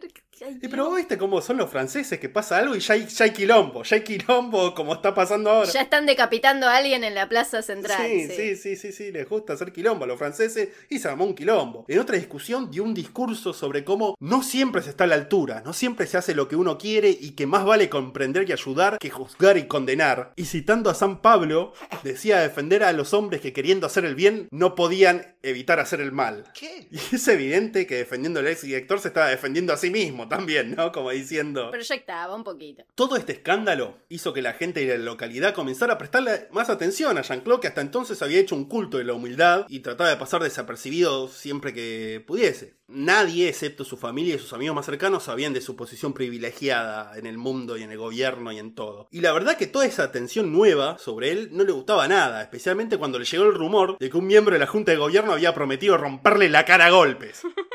Iba a partir la mandarina en gajo. El lunes a la mañana lo primero que voy a hacer es darle a Jean-Claude una piña en la nuca. Me tiene harto ese Jean-Claude. ¿Qué le pasa a este que dice que estamos violando los derechos humanos? ¿De quién? ¿De qué? Voy a cagar a trompada. Ya va a haber una violación a los derechos humanos. Ahora, esta promesa, romperle la cara a piñas, era sin duda más retórica que verdadera, ya que todos los testimonios dicen que este vecino que dijo esto era un tipo manso y pacífico, que nada más en un rapto de discusión dijo eso. Sin embargo, recordemos que el terror que sentía Jean-Claude por la violencia física era casi patológico. Entonces el tipo llegó a un punto en que hasta tenía miedo de salir del auto y se quedaba llorando por esta amenaza. Entonces, quizá por este miedo a que lo cagaran a trompadas en la calle, o quizá para representar una recaída en su enfermedad, Jean-Claude dejó de ir tan seguido a la iglesia, a la que iba todos los domingos con la familia. Es por esto que para el último domingo de noviembre de 1992, luego de la misa, cuando Luke se acercó a Florence a hablar, Jean-Claude no estaba presente. Y en esa reunión, Luke se acercó para hacer las paces con ella. Iban a seguir estando en desacuerdo con la situación de la escuela, pero no por eso iban a tirar por la borda toda una amistad de décadas. Florence aceptó agradecida las paces, aunque quedó consternada al escuchar de parte de Luke que durante la primera reunión de la Junta de Gobierno, cuando se decidió la remoción del director, Jean-Claude no había protestado como él le había dicho a ella que había hecho. Parece increíble que luego de casi 20 años de relación esta pequeña cosa fuese la primera mentira en que Florence lo agarraba a Jean-Claude. O quizá esta era la culminación de muchas otras pequeñas mentiras que ella había descubierto con los años. La cuestión es que durante la semana siguiente, parece que ya en modo investigadora, Florence habló con otra mujer cuyo marido también trabajaba en la OMS. Y al parecer esta mujer habló de una fiesta navideña anual de los empleados de la organización de la cual Jean-Claude jamás había hecho mención y mucho menos habían ido. Empezaban a sumarse pequeñas mentiras, cosas que no le empezaban a cerrar a Florence. Un tiempo después, poco antes de la Navidad, Florence también se cruzó con otro hombre, miembro de la Junta Vecinal de Gobierno, que le comentó un hecho extraño. El tipo quería hablar con Jean-Claude sobre el asunto del director de la escuela, y como él también trabajaba en una organización internacional de la ONU, en Ginebra, le pidió a su secretaria que buscara el teléfono de la oficina de Jean-Claude en la guía telefónica de la OMS. Cuando no lo encontró, lo buscaron en el banco de datos de la caja de pensiones de empleados de la ONU y tampoco lo encontraron ahí. Oh. Cosa rara, dijo el tipo, el cual luego no le prestó mayor atención y se olvidó hasta que se cruzó a Florence y le comentó. Y ella al parecer se hizo la boluda, comentó también, qué raro, che. ¿eh?". Y dijo, bueno, se lo voy a contar a Jean-Claude, no, no, no tienen sus datos ahí, se debe haber traspapelado. Deben haber perdido el legado o algo así. Iba a decir lo mismo. No sabemos, ni nunca vamos a saber si Florence le dijo algo de esto. Sin embargo, Jean-Claude debió haber notado un cambio en la mirada de su mujer, o quizá ella hizo algún comentario críptico al respecto, porque lo cierto es que el chabón se sentía acercado por las deudas, por su mujer, por el tipo que quería romperle la cara, por todo. Así que hizo lo que hacía cuando se sentía demasiado ahogado y se fue a París a ver a Corinne. Era un tipo de, de costumbres. Sí, sí, sí, sí, de costumbres todas falsas y mentirosas, pero de costumbres al fin. Ahora, qué vida de mierda esa. Sí, sí. Vivir mintiendo, tener que mentir para cubrir más mentiras. Igual un poco, yo creo que es como un desafío mental, ¿no? Como, bueno, a ver cómo zafo de esta, a ver qué tan lejos puedo llegar. Como en un punto debe ser entretenido también. Es que sí, en un punto debe haber sido entretenido hasta que no, hasta que empezó a pensar que la única forma de zafar de esa era matándose. Claro, hasta que se transformó en un jaján. Bueno, pero tuvo medio millón de francos. ¿Eh? Eh, No cualquiera puede decirlo. ¿Cuánto vale tu verdad, eh? Porque la de Jean-Claude vale millones. Totalmente, totalmente. Entonces se fue a ver con Corinne. Nuevamente cenaron en un restaurante de lujo. Nuevamente Corinne le reclamó su dinero. A lo cual esta vez se le dijo que sí. Que claro, que la próxima vez que se vieran le iba a llevar el dinero. Y acordaron entonces verse de vuelta el 9 de enero. Fecha en que, además de darle la plata, él la llevaría a una cena que tenía agendada con el tipo este Bernard Koucher, famoso doctor y ministro del gobierno nacional francés. Sin saberlo, Corinne le había dado la fecha de ultimátum a Jean-Claude. Para el 9 de enero, un poco más de dos semanas, él decidió que debía estar muerto para no entregarle la plata a nada. Pasó Navidad y Año Nuevo junto a Florence, sus hijos y sus padres. Durante todo este tiempo, según sus palabras, intentó varias veces escribir una nota de adiós y disculpas dirigidas principalmente a Florence, pero no pudo concluirlas. Ahora, el tema es que poco a poco fue creciendo en Jean-Claude la convicción de que ellos, Florence y los niños, una vez muerto él y expuestos a su mentira, quedarían indefensos, sin recursos y desnudos ante el escarnio público y el trauma de haber vivido una mentira casi toda su vida. Toda la vida en caso de los niños. Para mí ahí sigue mintiendo en sus relatos. Ah, eh, Porque, eh. a ver, estafó con cáncer. ¿Qué te va a importar después? Claro, ¿qué se hace el que después tiene moral? Claro, es- Es como, no, el salchichón del pequeño Mero. Y porque vamos a y porque vamos a ver a qué conclusión llega con todas estas preocupaciones. El chabón pensaba que todos ellos, tanto Florence como los niños, habían sido parte también de sus mentiras, de sus fachadas. Ellos eran en parte mentiras suyas también. Estos son unos sucios cómplices, hijos de puta, merecen morir, habrá dicho. Claro, claro, o sea, la fachada de la familia típica, amorosa y perfecta era una mentira más. Y como todo narcisista pensaba que su familia eran extensiones y propiedades de él mismo, y llegó a la conclusión, justamente, exactamente, de que ellos también tenían que morir. Entonces llegó a la última semana antes del 9 de enero. El lunes de la última semana hizo algo raro. Se tomó un avión a París, pero en vez de ir directo a ver a Corinne, fue hasta su consultorio y le dejó una carta en donde no decía mucho más que algo así como, eh, mira, tengo que tomar decisiones importantes esta semana, con amor Jean-Claude, y dejó esta carta dentro de un libro, marcándole la página en donde se relataba un suicidio. Todo para llamar la atención de la manera más pretenciosa posible. Qué pesado. Sí, sí. Qué pesado. Son unos hincha huevos, estos tipos siempre, esta clase de tipos son pesadísimos. Lo más loco de esto, que parece que Corinne no fue al- a su consultorio en toda la semana porque no encontró la carta esa. Porque no existía consultorio. Porque no, Claro, claro, claro, claro. Porque Corinne tampoco era médica. El consultorio era, no sé, un locker de, de las estaciones. Era la, la oficina de Nelson.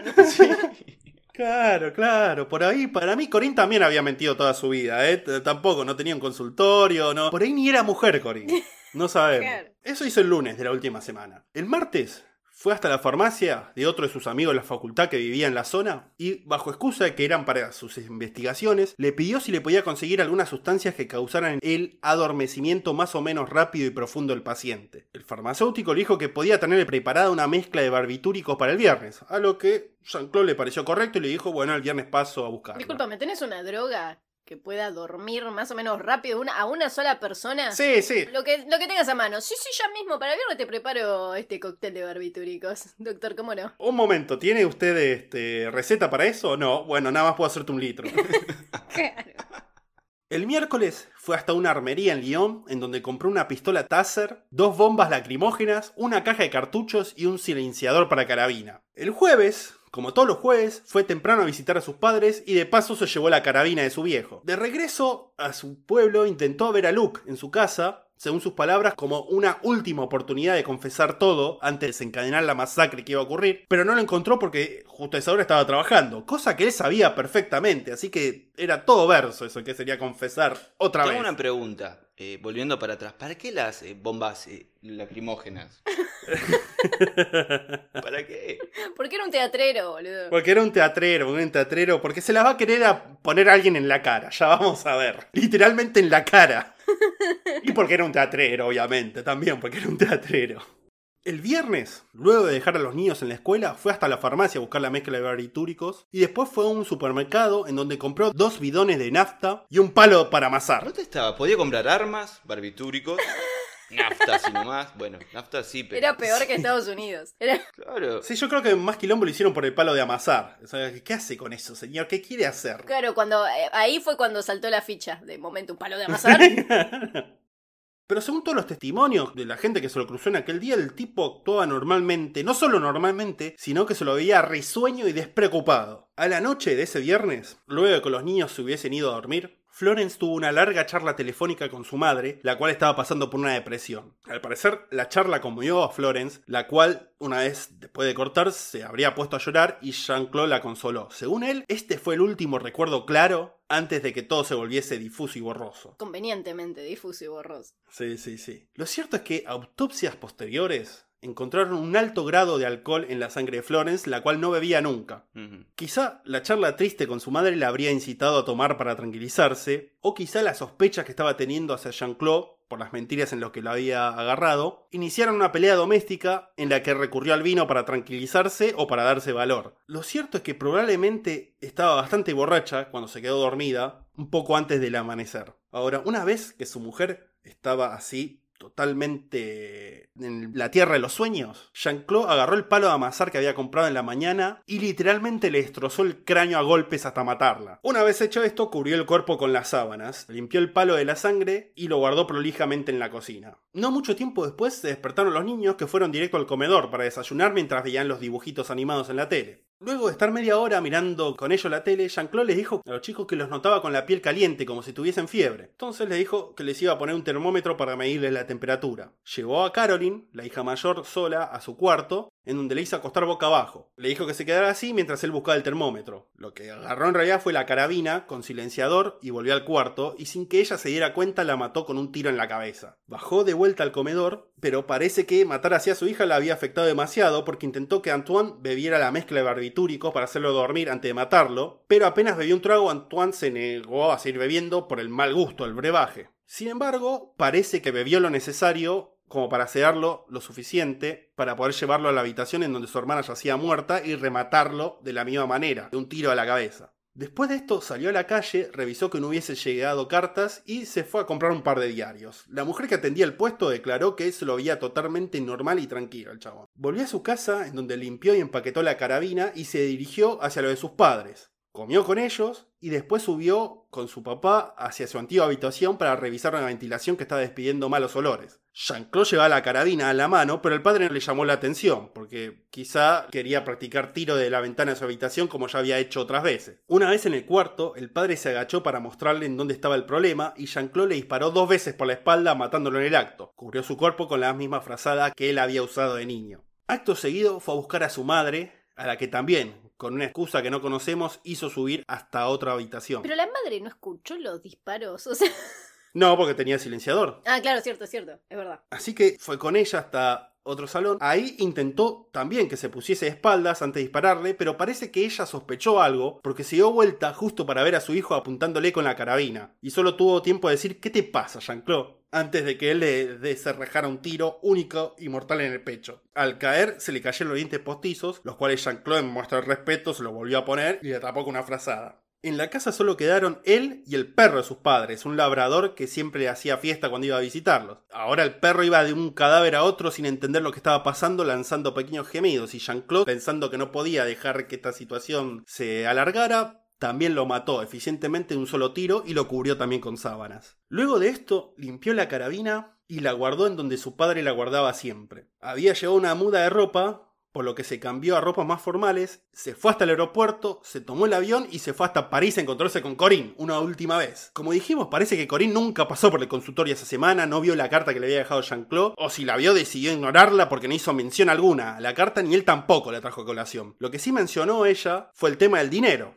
Cuando lo vio, dijeron, eh, me dijiste que me ibas a hablar la plata, ¿qué pasó? Él le dijo que no había podido viajar a Suiza, pero que el lunes sin falta iba, y se lo iba a entregar. Ella pareció un poco contrariada, pero la perspectiva de una cena con Bernard Kouchner, como le había prometido, Jean-Claude hizo que dejara el tema así. Dijo, bueno, no voy a hacer quilombo hoy, porque vamos a ir a una cena importante, un tipo piola, así que no voy a hacer mucho espamento por ahora. Entonces agarraron, se tomaron el auto, agarraron la carretera de París y en el camino Jean-Claude se hizo el perdido. Decía, no, no me acuerdo dónde me había dicho la dirección exacta porque estaba en una mansión medio escondida en el campo. Entonces dijo, voy a llamarlo al chabón para que me diera las instrucciones para llegar a la casa. Pero no encontró el papel en donde había anotado el teléfono. Entonces paró el auto y se puso a revisarlo por completo. Y al final fue hasta el baúl a ver si lo había dejado ahí el papel o, el cuaderno donde habían anotado los teléfonos. Estaba ahí revisando el baúl y en un momento le dice a Corín que se acercara porque había encontrado un collar que había querido regalarle antes, pero se había olvidado. Con ella estaba medio hinchada las pelotas, ¿no? De todo esto. Es que es muy rebuscado, boludo. Mirá toda la vuelta que está dando para matarla también. Qué, claro. pesado, pesado hasta para eso. Sí, sí, sí, sí. Pero bueno, la tipa al final aceptó, porque dijo, bueno, mejor voy a este, este boludo, se deja hinchar la pelota con esto, encuentra el teléfono del chabón este y vamos al final a cenar a esta casa, a esta, esta cena lujosa. Claro, de, deja, Jean-Claude, deja que yo me encargo. A ver, correcte, salí. Claro, claro, claro. Fue hasta donde estaba él, en el baúl. Jean-Claude le dijo que cerrara los ojos, como hacía cada vez que le regalaba algo.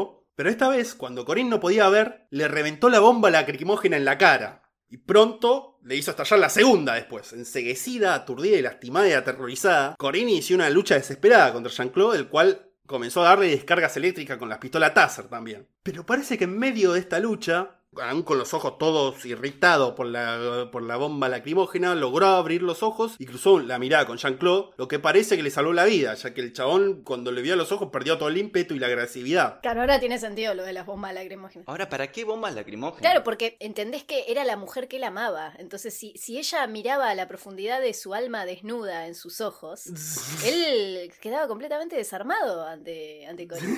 ¿Qué- qué- qué- Entonces necesitaba cegarla con dos bombas lacrimógenas.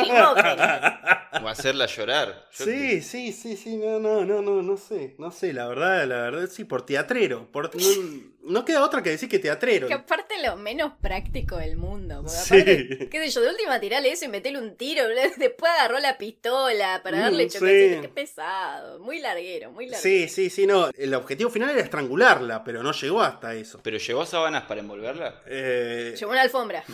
y seguramente sí había llevado algo, pero no sabemos, porque al final no la mató. Como estaban en medio de la nada, Corín no le quedó otra que decir, vamos a calmarnos. vamos a... Vamos a ser racionales. Claro, se sentaron los dos en el auto y decidieron cancelar la cena con Kushner después de eso, ¿no? Dijeron, no podemos caer así a lo de este chabón después de esto. No, tiene sentido. Y ahí Jean-Claude se puso a llorar y decirle que estaba tan sorprendido como ella, y hasta llegó a insinuar que ella había iniciado el ataque. Le mentía ahí. Le mentía. No paraba. Le dijo, pero estás loquita, vos cómo, mirá lo que me hiciste. Bueno, un poco vos empezaste. Pero aparte, la- las bombas lacrimógenas las llevaba porque sí, por, de casualidad ahí. Claro. Totalmente, ¿no? Porque no sé por si se cruzaba con un hombre lobo. Ahí en Francia supuestamente estaban llenos de hombre lobo, según el off topic de los hombres lobos. Por ahí se cruzaba dos. Entonces por eso llevaba dos. Por ahí dice, claro, por eso llevaba dos, totalmente. Aún con miedo de que tuviera otro ataque de furia, Corín no se dejó manipular y se mantuvo firme, que, que había sido él el que había enloquecido y le había atacado. La, la quiso gaslightear, literal. Totalmente. Lácrimo gaslightear. Sí, sí, sí. Literal y metafóricamente la quiso gaslightear. Pero bueno, estaba ahí Corín, tampoco se le iba mucho al humo, porque obviamente, mirá si le agarraba la loca de vuelta a, este, a Jean-Claude. Entonces le habló con una amiga preocupada, como una profesional de salud mental, intentando todo el tiempo distraerlo de la locura homicida que le había agarrado. Y Jean-Claude también, llorando, decía que lo que pasa es que la enfermedad que tenía, el cáncer que tenía, lo estaba enloqueciendo. Decía que tenía amnesias, lagunas en la cabeza. Y ella hacía como que lo comprendía. Y así, los dos llorando, arrancaron el auto y el chabón la llevó hasta la casa, sana y salva. Le hizo prometer que no le diría nada a nadie de lo que había ocurrido. Y ella le hizo a él prometer que le iba a llevar la plata el lunes. Ambos dijeron que sí, sí, como no. Y se despidieron. Cinco minutos más tarde, él la llamó por teléfono a ella, a la casa, y le dijo, prometeme que no vas a creer que esto lo hice premeditadamente. Si yo hubiese querido matarte, lo hubiese hecho en tu casa y habría matado a tus hijas también. Y le cortó. Ah, bueno, Jean-Claude, me deja más tranquila eso, ¿eh? Yo no entiendo cómo se, no se fue corriendo. Y la, la llevó en coche. Y porque estaban en medio de la nada, Claro. estaban en medio de la ruta, Ah, claro. en medio de la nada. Y aparte estaba toda lacrimógena cienciada. Claro, no podía ver muy bien tampoco dónde estaba, ¿no? No una situación espeluznante, pero la manejó bastante bien Corinne, ¿eh? hay que admitirlo. La verdad, sí. Qué mujer. Con razón estaba enamorada. claro, ¿no? Escuchame. Bancamos a Corina, acá en este, en este podcast bancamos a Corinne. La cuestión Jean-Claude se tomó el avión de vuelta hasta Prevesin, hasta su casa, y llegó cerca del amanecer. A eso de las 11 de la mañana salió con el auto hasta el centro de la ciudad y dejó el auto estacionado ahí, pensando que si algún conocido veía el auto estacionado en su casa, podía pensar que estaban toda la familia ahí y hacerle una visita de imprevisto, lo cual, con todos los cadáveres en la casa, hubiese sido una situación bastante incómoda. Entonces agarró, dejó el auto estacionado ahí y antes de irse dejó dentro del coche una carta que decía, y cito, un accidente banal, una injusticia, pueden provocar la locura. Perdón, Corín. Perdón, amigos míos. Perdón a la buena gente de la junta escolar que quería romperme la cara. Yo no podía superar eso. No, no, no, no, los Es preocupaba. más, esa fue la gota que re- rebalsó su vaso. Sí, sí, sí, sí, sí, sí. Que alguien le hubiese dicho que le quería pegar una trompada. En Argentina no hubiese sobrevivido este chabón, boludo. Ni en pedo. En el camino de vuelta a su casa caminando, se cruzó con el farmacéutico amigo que le había vendido los barbitúricos. Y se saludaron cordialmente. El farmacéutico, de vuelta, dijo que no notó absolutamente nada raro en el chabón. No lo veía ni preocupado, ni nervioso, ni dolido, ni nada. Estaba bárbaro Jean-Claude. De vuelta en su casa, se quedó todo el día en el piso de abajo, lejos de los cadáveres, mirando la tele. No miraba nada en particular. Durante alrededor de tres horas se quedó haciendo zapping frenético de canal a canal, mientras sobregrababa un videocassette Se especula que en el cassette original había una filmación pornográfica casera que habría filmado él junto a Florence, pero que bueno, no quería que nadie le descubriera después y grabó por encima televisión común y corriente. Luego de esto, llamó durante dos horas a Corinne hasta que ésta lo atendió. Hablaron por unos 15 minutos, él disculpándose por lo que había sucedido la noche anterior y ella pidiéndole que busque ayuda, que en honor a su amistad ella no lo iba a denunciar, pero que sí o sí le llevara el dinero el día siguiente como habían quedado. Y Jean-Claude dijo, sí, quédate tranquila, no te voy a mentir. No te voy a cagar, no voy a intentar matarte otra vez. Claro, claro, claro. Dejó pasar más horas y a eso de las 3 de la madrugada comenzó a rociar la casa con la nafta que había comprado. Primero el desván, luego la escalera, luego el cuarto y el cadáver de los niños y finalmente el cuerpo y la habitación que compartía con Florence. Se cambió la ropa y se puso los pijamas para hacer de cuenta que estaba durmiendo cuando arrancó el siniestro. Y luego, en el mismo orden en que había rociado la nafta, comenzó a prender fuego. Primero el desván, la escalera y los niños. Y después se encerró en su habitación junto al cadáver de su mujer y esperó que el humo y las llamas llegaran hasta él. Se dio cuenta en este momento que no había tomado lo que le quedaba de la mezcla de barbitúricos para quedarse dormido antes de quemarse, por lo que echó mano a un frasco de Nembutal, otro tipo de barbitúrico que tenía guardado y olvidado en un botiquín desde hacía más de 10 años, pensando que quizá podía seguir haciendo efecto. Se tomó unas 20 cápsulas y se acostó junto al cuerpo de Florence. A todo esto, el incendio igual ya había sido descubierto por los basureros de la zona que hacían sus rondas a esas horas de las madrugadas, los cuales al ver el humo que salía de la vivienda llamaron a los bomberos. Mientras el desván comenzaba a ceder por el calor y los bomberos ya estaban en el lugar desplegando las escaleras para subir hasta los cuartos y salvar a la gente, Jean-Claude perdió el conocimiento y fue ingresado en coma al hospital con pronóstico reservado. El siniestro causó conmoción en la comunidad, especialmente en los amigos de la familia, pero pronto comenzó a causar mayor impresión el giro que había tomado la investigación, porque pronto en las autopsias quedó claro que la familia había muerto antes del incendio y que habían sido asesinados. Se empezaron a tejer todo tipo de especulaciones sobre lo que había sucedido. Los amigos de Jean-Claude se aferraban a la posibilidad de que algún enemigo de la familia estuviese atrás de la masacre, aun cuando se descubrieron los cadáveres de los padres en el otro pueblo. Cuando se descubrió que Jean-Claude no trabajaba realmente en la Organización Mundial de Salud, ni se había graduado nunca en la facultad, se especuló medio en serio, medio en broma, que era quizás un espía y que la tragedia se debía a un ajuste de cuenta entre los servicios de inteligencia.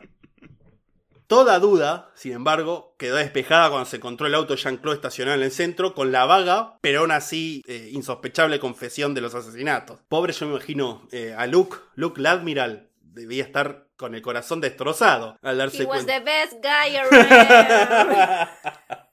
What about the people he murdered? What murder? Ese es el meme de la semana nuestro, que, que, que sepan los mamitos. Del mes. Del mes, este es el meme del mes nuestro. What He murder? was the best guy around. Sí, sí, pero Luke era un tipazo, loco, era un tipazo, mirá cómo le paga. No se puede, no se puede confiar en nadie, no se puede. Luke agradezca que no, no lo mataron también a él y a la familia, boludo. Sí, sí, ¿no? Sí. Sí, la verdad que sí, la verdad que sí. La cuestión es que al par de días, Jean-Claude salió del coma y al principio lo negó todo, absolutamente todo. Yo no fui, hay que negarlo, Benjamín, ¿eh? Yo no fui, yo no estuve. Ya estaba así cuando llegué yo. Sí, pero lo que había llamado la atención era un tipo que intentaba atarse los cordones de los mocasines. Sí, sí, sí, sí, no. Según la historia de Jean-Claude, un tipo vestido de negro había entrado a la casa por la fuerza y le había disparado a los niños para después incendiar la vivienda. Es la historia de Bar del Árbol, boludo, dejate de joder. Cuando le demostraron que no era investigador de la OMS, dijo que trabajaba de asesor científico para una sociedad denominada South Arab United, cita en Ginebra. Cuando comprobaron que no existía dicha entidad, él cedió y en el acto inventó otra cosa. Así los tuvo a los interrogadores durante siete horas. Tenían que chequear cada historia. Claro, no, sí, una institución que queda en medio del bosque de Siberia, en la tundra. Tenían que ir ahí. Lo que pasa es que Florence estaba presa en, en Tierra, Tierra Santa. Santa. No, es que yo soy Joy DiMaggio. El mismo Joy DiMaggio. que, que le mandaba fotos a mi hermana. No, no, sí, soy Joe Walachi. Yo Joy Walachi. Está. El mismo Joe Walachi. Espectacular, boludo. No, no, no. Al final, ya sea por cansancio o por consejo a su abogado, el tipo al final confesó todo. Después de siete horas de tenerlo pelotudeando a los chabones. Ahora, a los psiquiatras que lo examinaron, Le sorprendió la precisión de sus palabras, o sea, la lucidez que mantenía aún en esta situación y su afán constante de ofrecer de sí mismo una imagen buena, una imagen favorable. Cosa típica que hemos visto de los psicópatas en otros casos, ¿no? Cuando le pidieron que relatara los asesinatos de su familia, lo hizo de una manera tranquila y perfectamente articulada, aunque con el correr de las pesquisas parece que Jean-Claude se dio cuenta de que esta actitud no lo favorecía y comenzó de a poco a mostrar signos de sufrimiento, de culpa y de angustia mientras contaba esta historia. Se ve que de a poco iba metiéndose en personaje. Sí, eso, eso era algo que, que menciona en el libro, que él mismo declara que se terminaba creyendo sus propias mentiras y que ya en un punto no se acordaba que había pasado y que no, de verdad. Claro. Y aparte, durante su vida de mentiras, muchas veces la gente le creía, pues dicen, está bien, no puede estar mintiendo porque generalmente el mentiroso se esfuerza por mantener una verosimilitud, Claro. porque le pone un ímpetu ahí, un esfuerzo. Y, y las historias de Jean-Claude son tan falopa que, que es como, evidentemente tienen que ser verdad. Claro, Ese claro. era el razonamiento.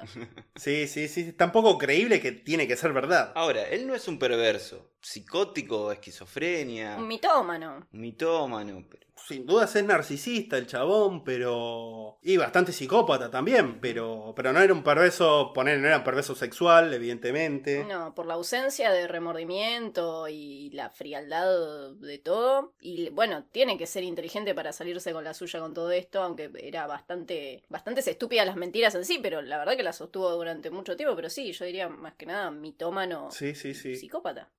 Ahora, con el correr de los meses, comenzó a ponerse en mejor forma y de mejor ánimo, aunque le confesó a los psiquiatras que había pensado en suicidarse el primero de mayo, fecha de su aniversario con Florence. Pero justo ese día al levantarse, escuchó la noticia de que se había suicidado también Pierre Beregovoy, ex primer ministro de Francia, lo cual le hizo sentir que le habían ganado de mano, opacando el impacto que podría tener su propio suicidio, por lo cual decidió no matarse nada. Pesado. Le cagó el teatro. Le cagó el Sí. teatro, exactamente.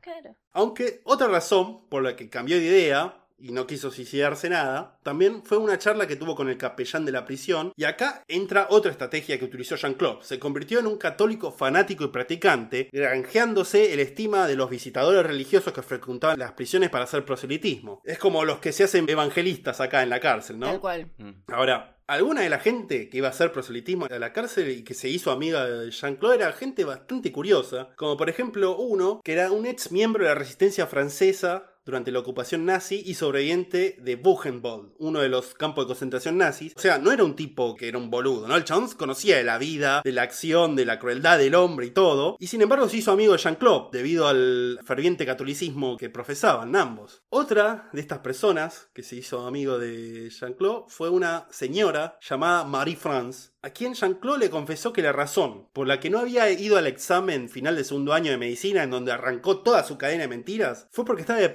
debido a que una chica estaba enamorada de él y que él había rechazado por estar detrás de Florence, se había suicidado. Que por la culpa que sentía no se había presentado a, a dar el examen. Otra historia increíble, totalmente delirante, pero que fue creída totalmente por esta señora. Capaz en su mente era esa chica que él había inventado. Claro, claro, sí, también, la, la, la novia imaginaria. Claro, pero en algún punto ella tuvo que dejar de existir. Entonces se suicidó y ahí él justificó todo. Sí, sí, sí, tranquilamente puede haber sido la- el razonamiento del chabón.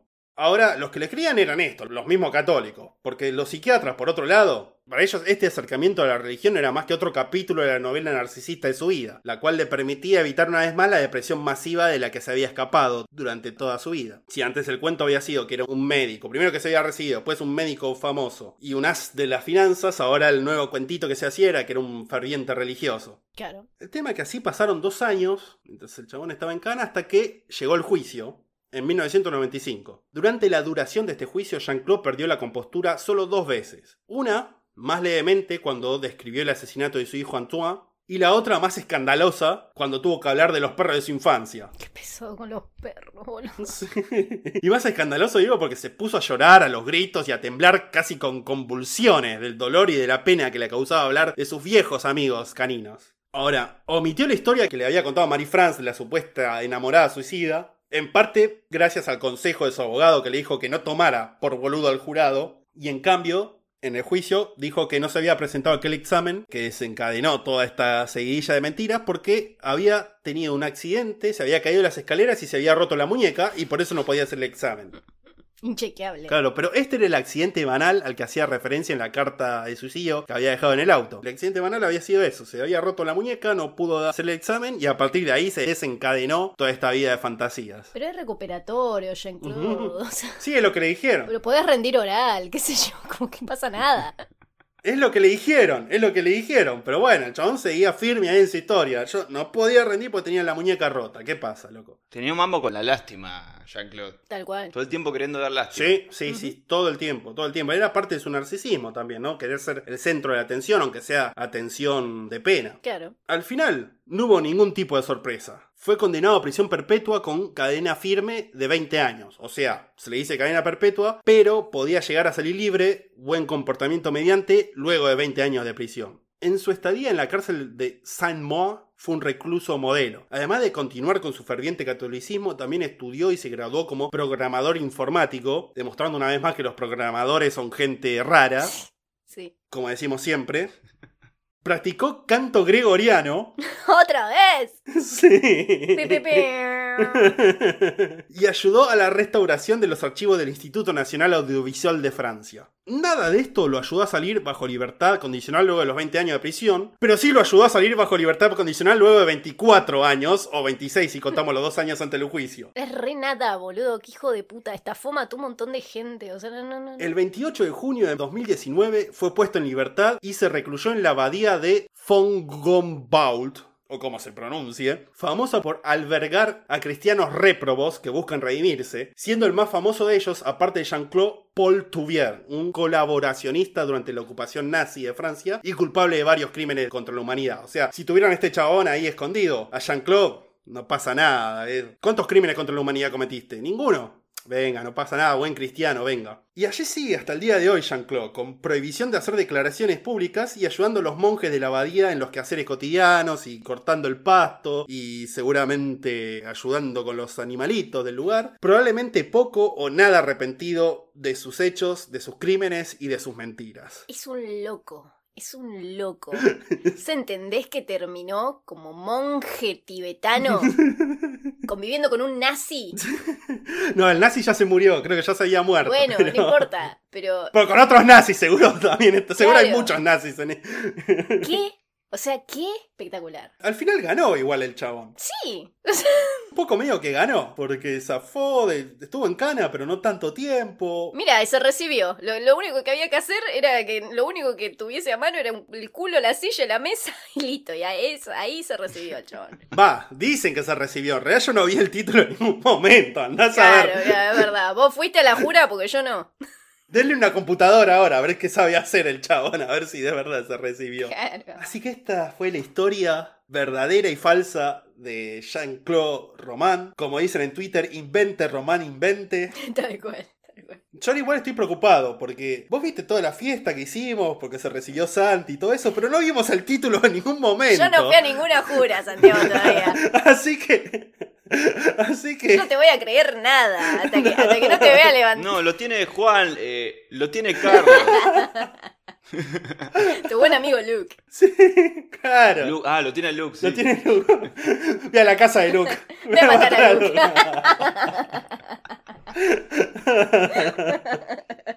Dios. Pero no, no, no, no, no. Confiamos mucho en, la honestidad de Santi. Pero de nadie más, de nadie más. Yo a partir de esto no le creo más nada a nadie. No, pero a mí, a mí me angustia cómo, cómo tenía que mentir todo el tiempo. Todo el tiempo mentiras, mentiras, mentiras. Es que a él en realidad lo angustiaba cuando tenía que hacer algo verdadero. Creo que la, la mentira era como su estado de confort, de hecho. Claro. Y sí, sí, más o menos, más o menos. Pero es, es exactamente. Es toda una vida basada en las mentiras. Entonces sí, tenés que estar mintiendo todo el tiempo. Es todo, todo mentira que la mentira tiene patas cortas, es mentira. Entonces. No, claro, eso también es una mentira. Otra mentira más. Solamente inventada por Jean-Claude. Claro. Así que bueno, no- creo que la lección de esto es eh, no mientan y si van a mentir, eh, no maten a toda su familia después. O sea, no es neces- ellos no hicieron nada. No es culpa de usted que sean unos mentirosos y unos cobardes, queridos mambitos. No era necesario. O al menos inventen una gama más, eh, más extensa de mentiras. No solo siempre la carta del cáncer. Porque aparte también un poquito aburre ya. como- Claro, ya, ya empezás a hacer el chabón del cáncer después y no te cree nada. Claro. Pero bueno, esta ha sido la historia. La historia que quisimos hacer tanto por, por Santi, que se había recibido de, de- de médico. Eh, no me acuerdo si también por otro. Sí, me olvidé de decirlo al principio del capítulo porque soy un imbécil. Pero este episodio también va dedicado a la persona que me recomendó el libro. Mi buen amigo el doctor Benítez también va dedicado para él. Así que para ambos doctores. Muy bien, muy bien. Sí, sí, sí. sí. Y eh, aprovechar la ocasión especial porque si mis cuentas no fallan, este sería el episodio número 50 de Mambo Criminal. ¡Vamos! Así que sí, todo esto lo teníamos que haber dicho al principio, pero ya saben cómo somos. Este. ¿Cómo sos? Sí. Además, cuando vean subido el episodio, va a decir episodio 50. O sea, tampoco es una gran sorpresa, ¿no, Mapito? No, tampoco, tampoco vamos a tratarlo de boludo, porque acá, si algo no hacemos es tratar de boludos a nuestros queridos oyentes. Así que nada, eso, eso. eh, no sé si tienen alguna cosa más que acotar sobre el caso, o que quieran acotar, o que quieran decir, o alguna reflexión que les ocupe. No, Santi, ¿te gustó que no hayamos dividido el episodio? Pero yo lo quería dividir esta vez. Ahí tenés tu episodio de dos horas y media. Sí, sí, sí, sí, sí. Que evidentemente con lo que va a llevar a editar va a salir el año del culo, pero bueno, mambito, no se van a quejar, va a ser un episodio largo, e interesante y gracioso y con amor, como lo hacemos siempre, mambitos queridos. Bueno, eh, no hay, si no hay más saludos o acotaciones, eh, muchachos, damos por terminada esta edición, ¿no? Sí, sí. Sí. Bueno, entonces sin más que decir que lo de siempre. Gracias por seguirnos, por escucharnos, por bancarnos, por los cafecitos, por los likes, los comentarios y todas esas cosas bonitas. Y únanse al Discord y todo lo lindas cosas que hay. Nos estaremos viendo en aproximadamente algo así como dos semanas, o un poco más, o un poco menos. No lo sabemos y no les queremos mentir, mambitos. Así que hasta entonces, nos vemos. Adiós, mamitos. Adiós, mamitos.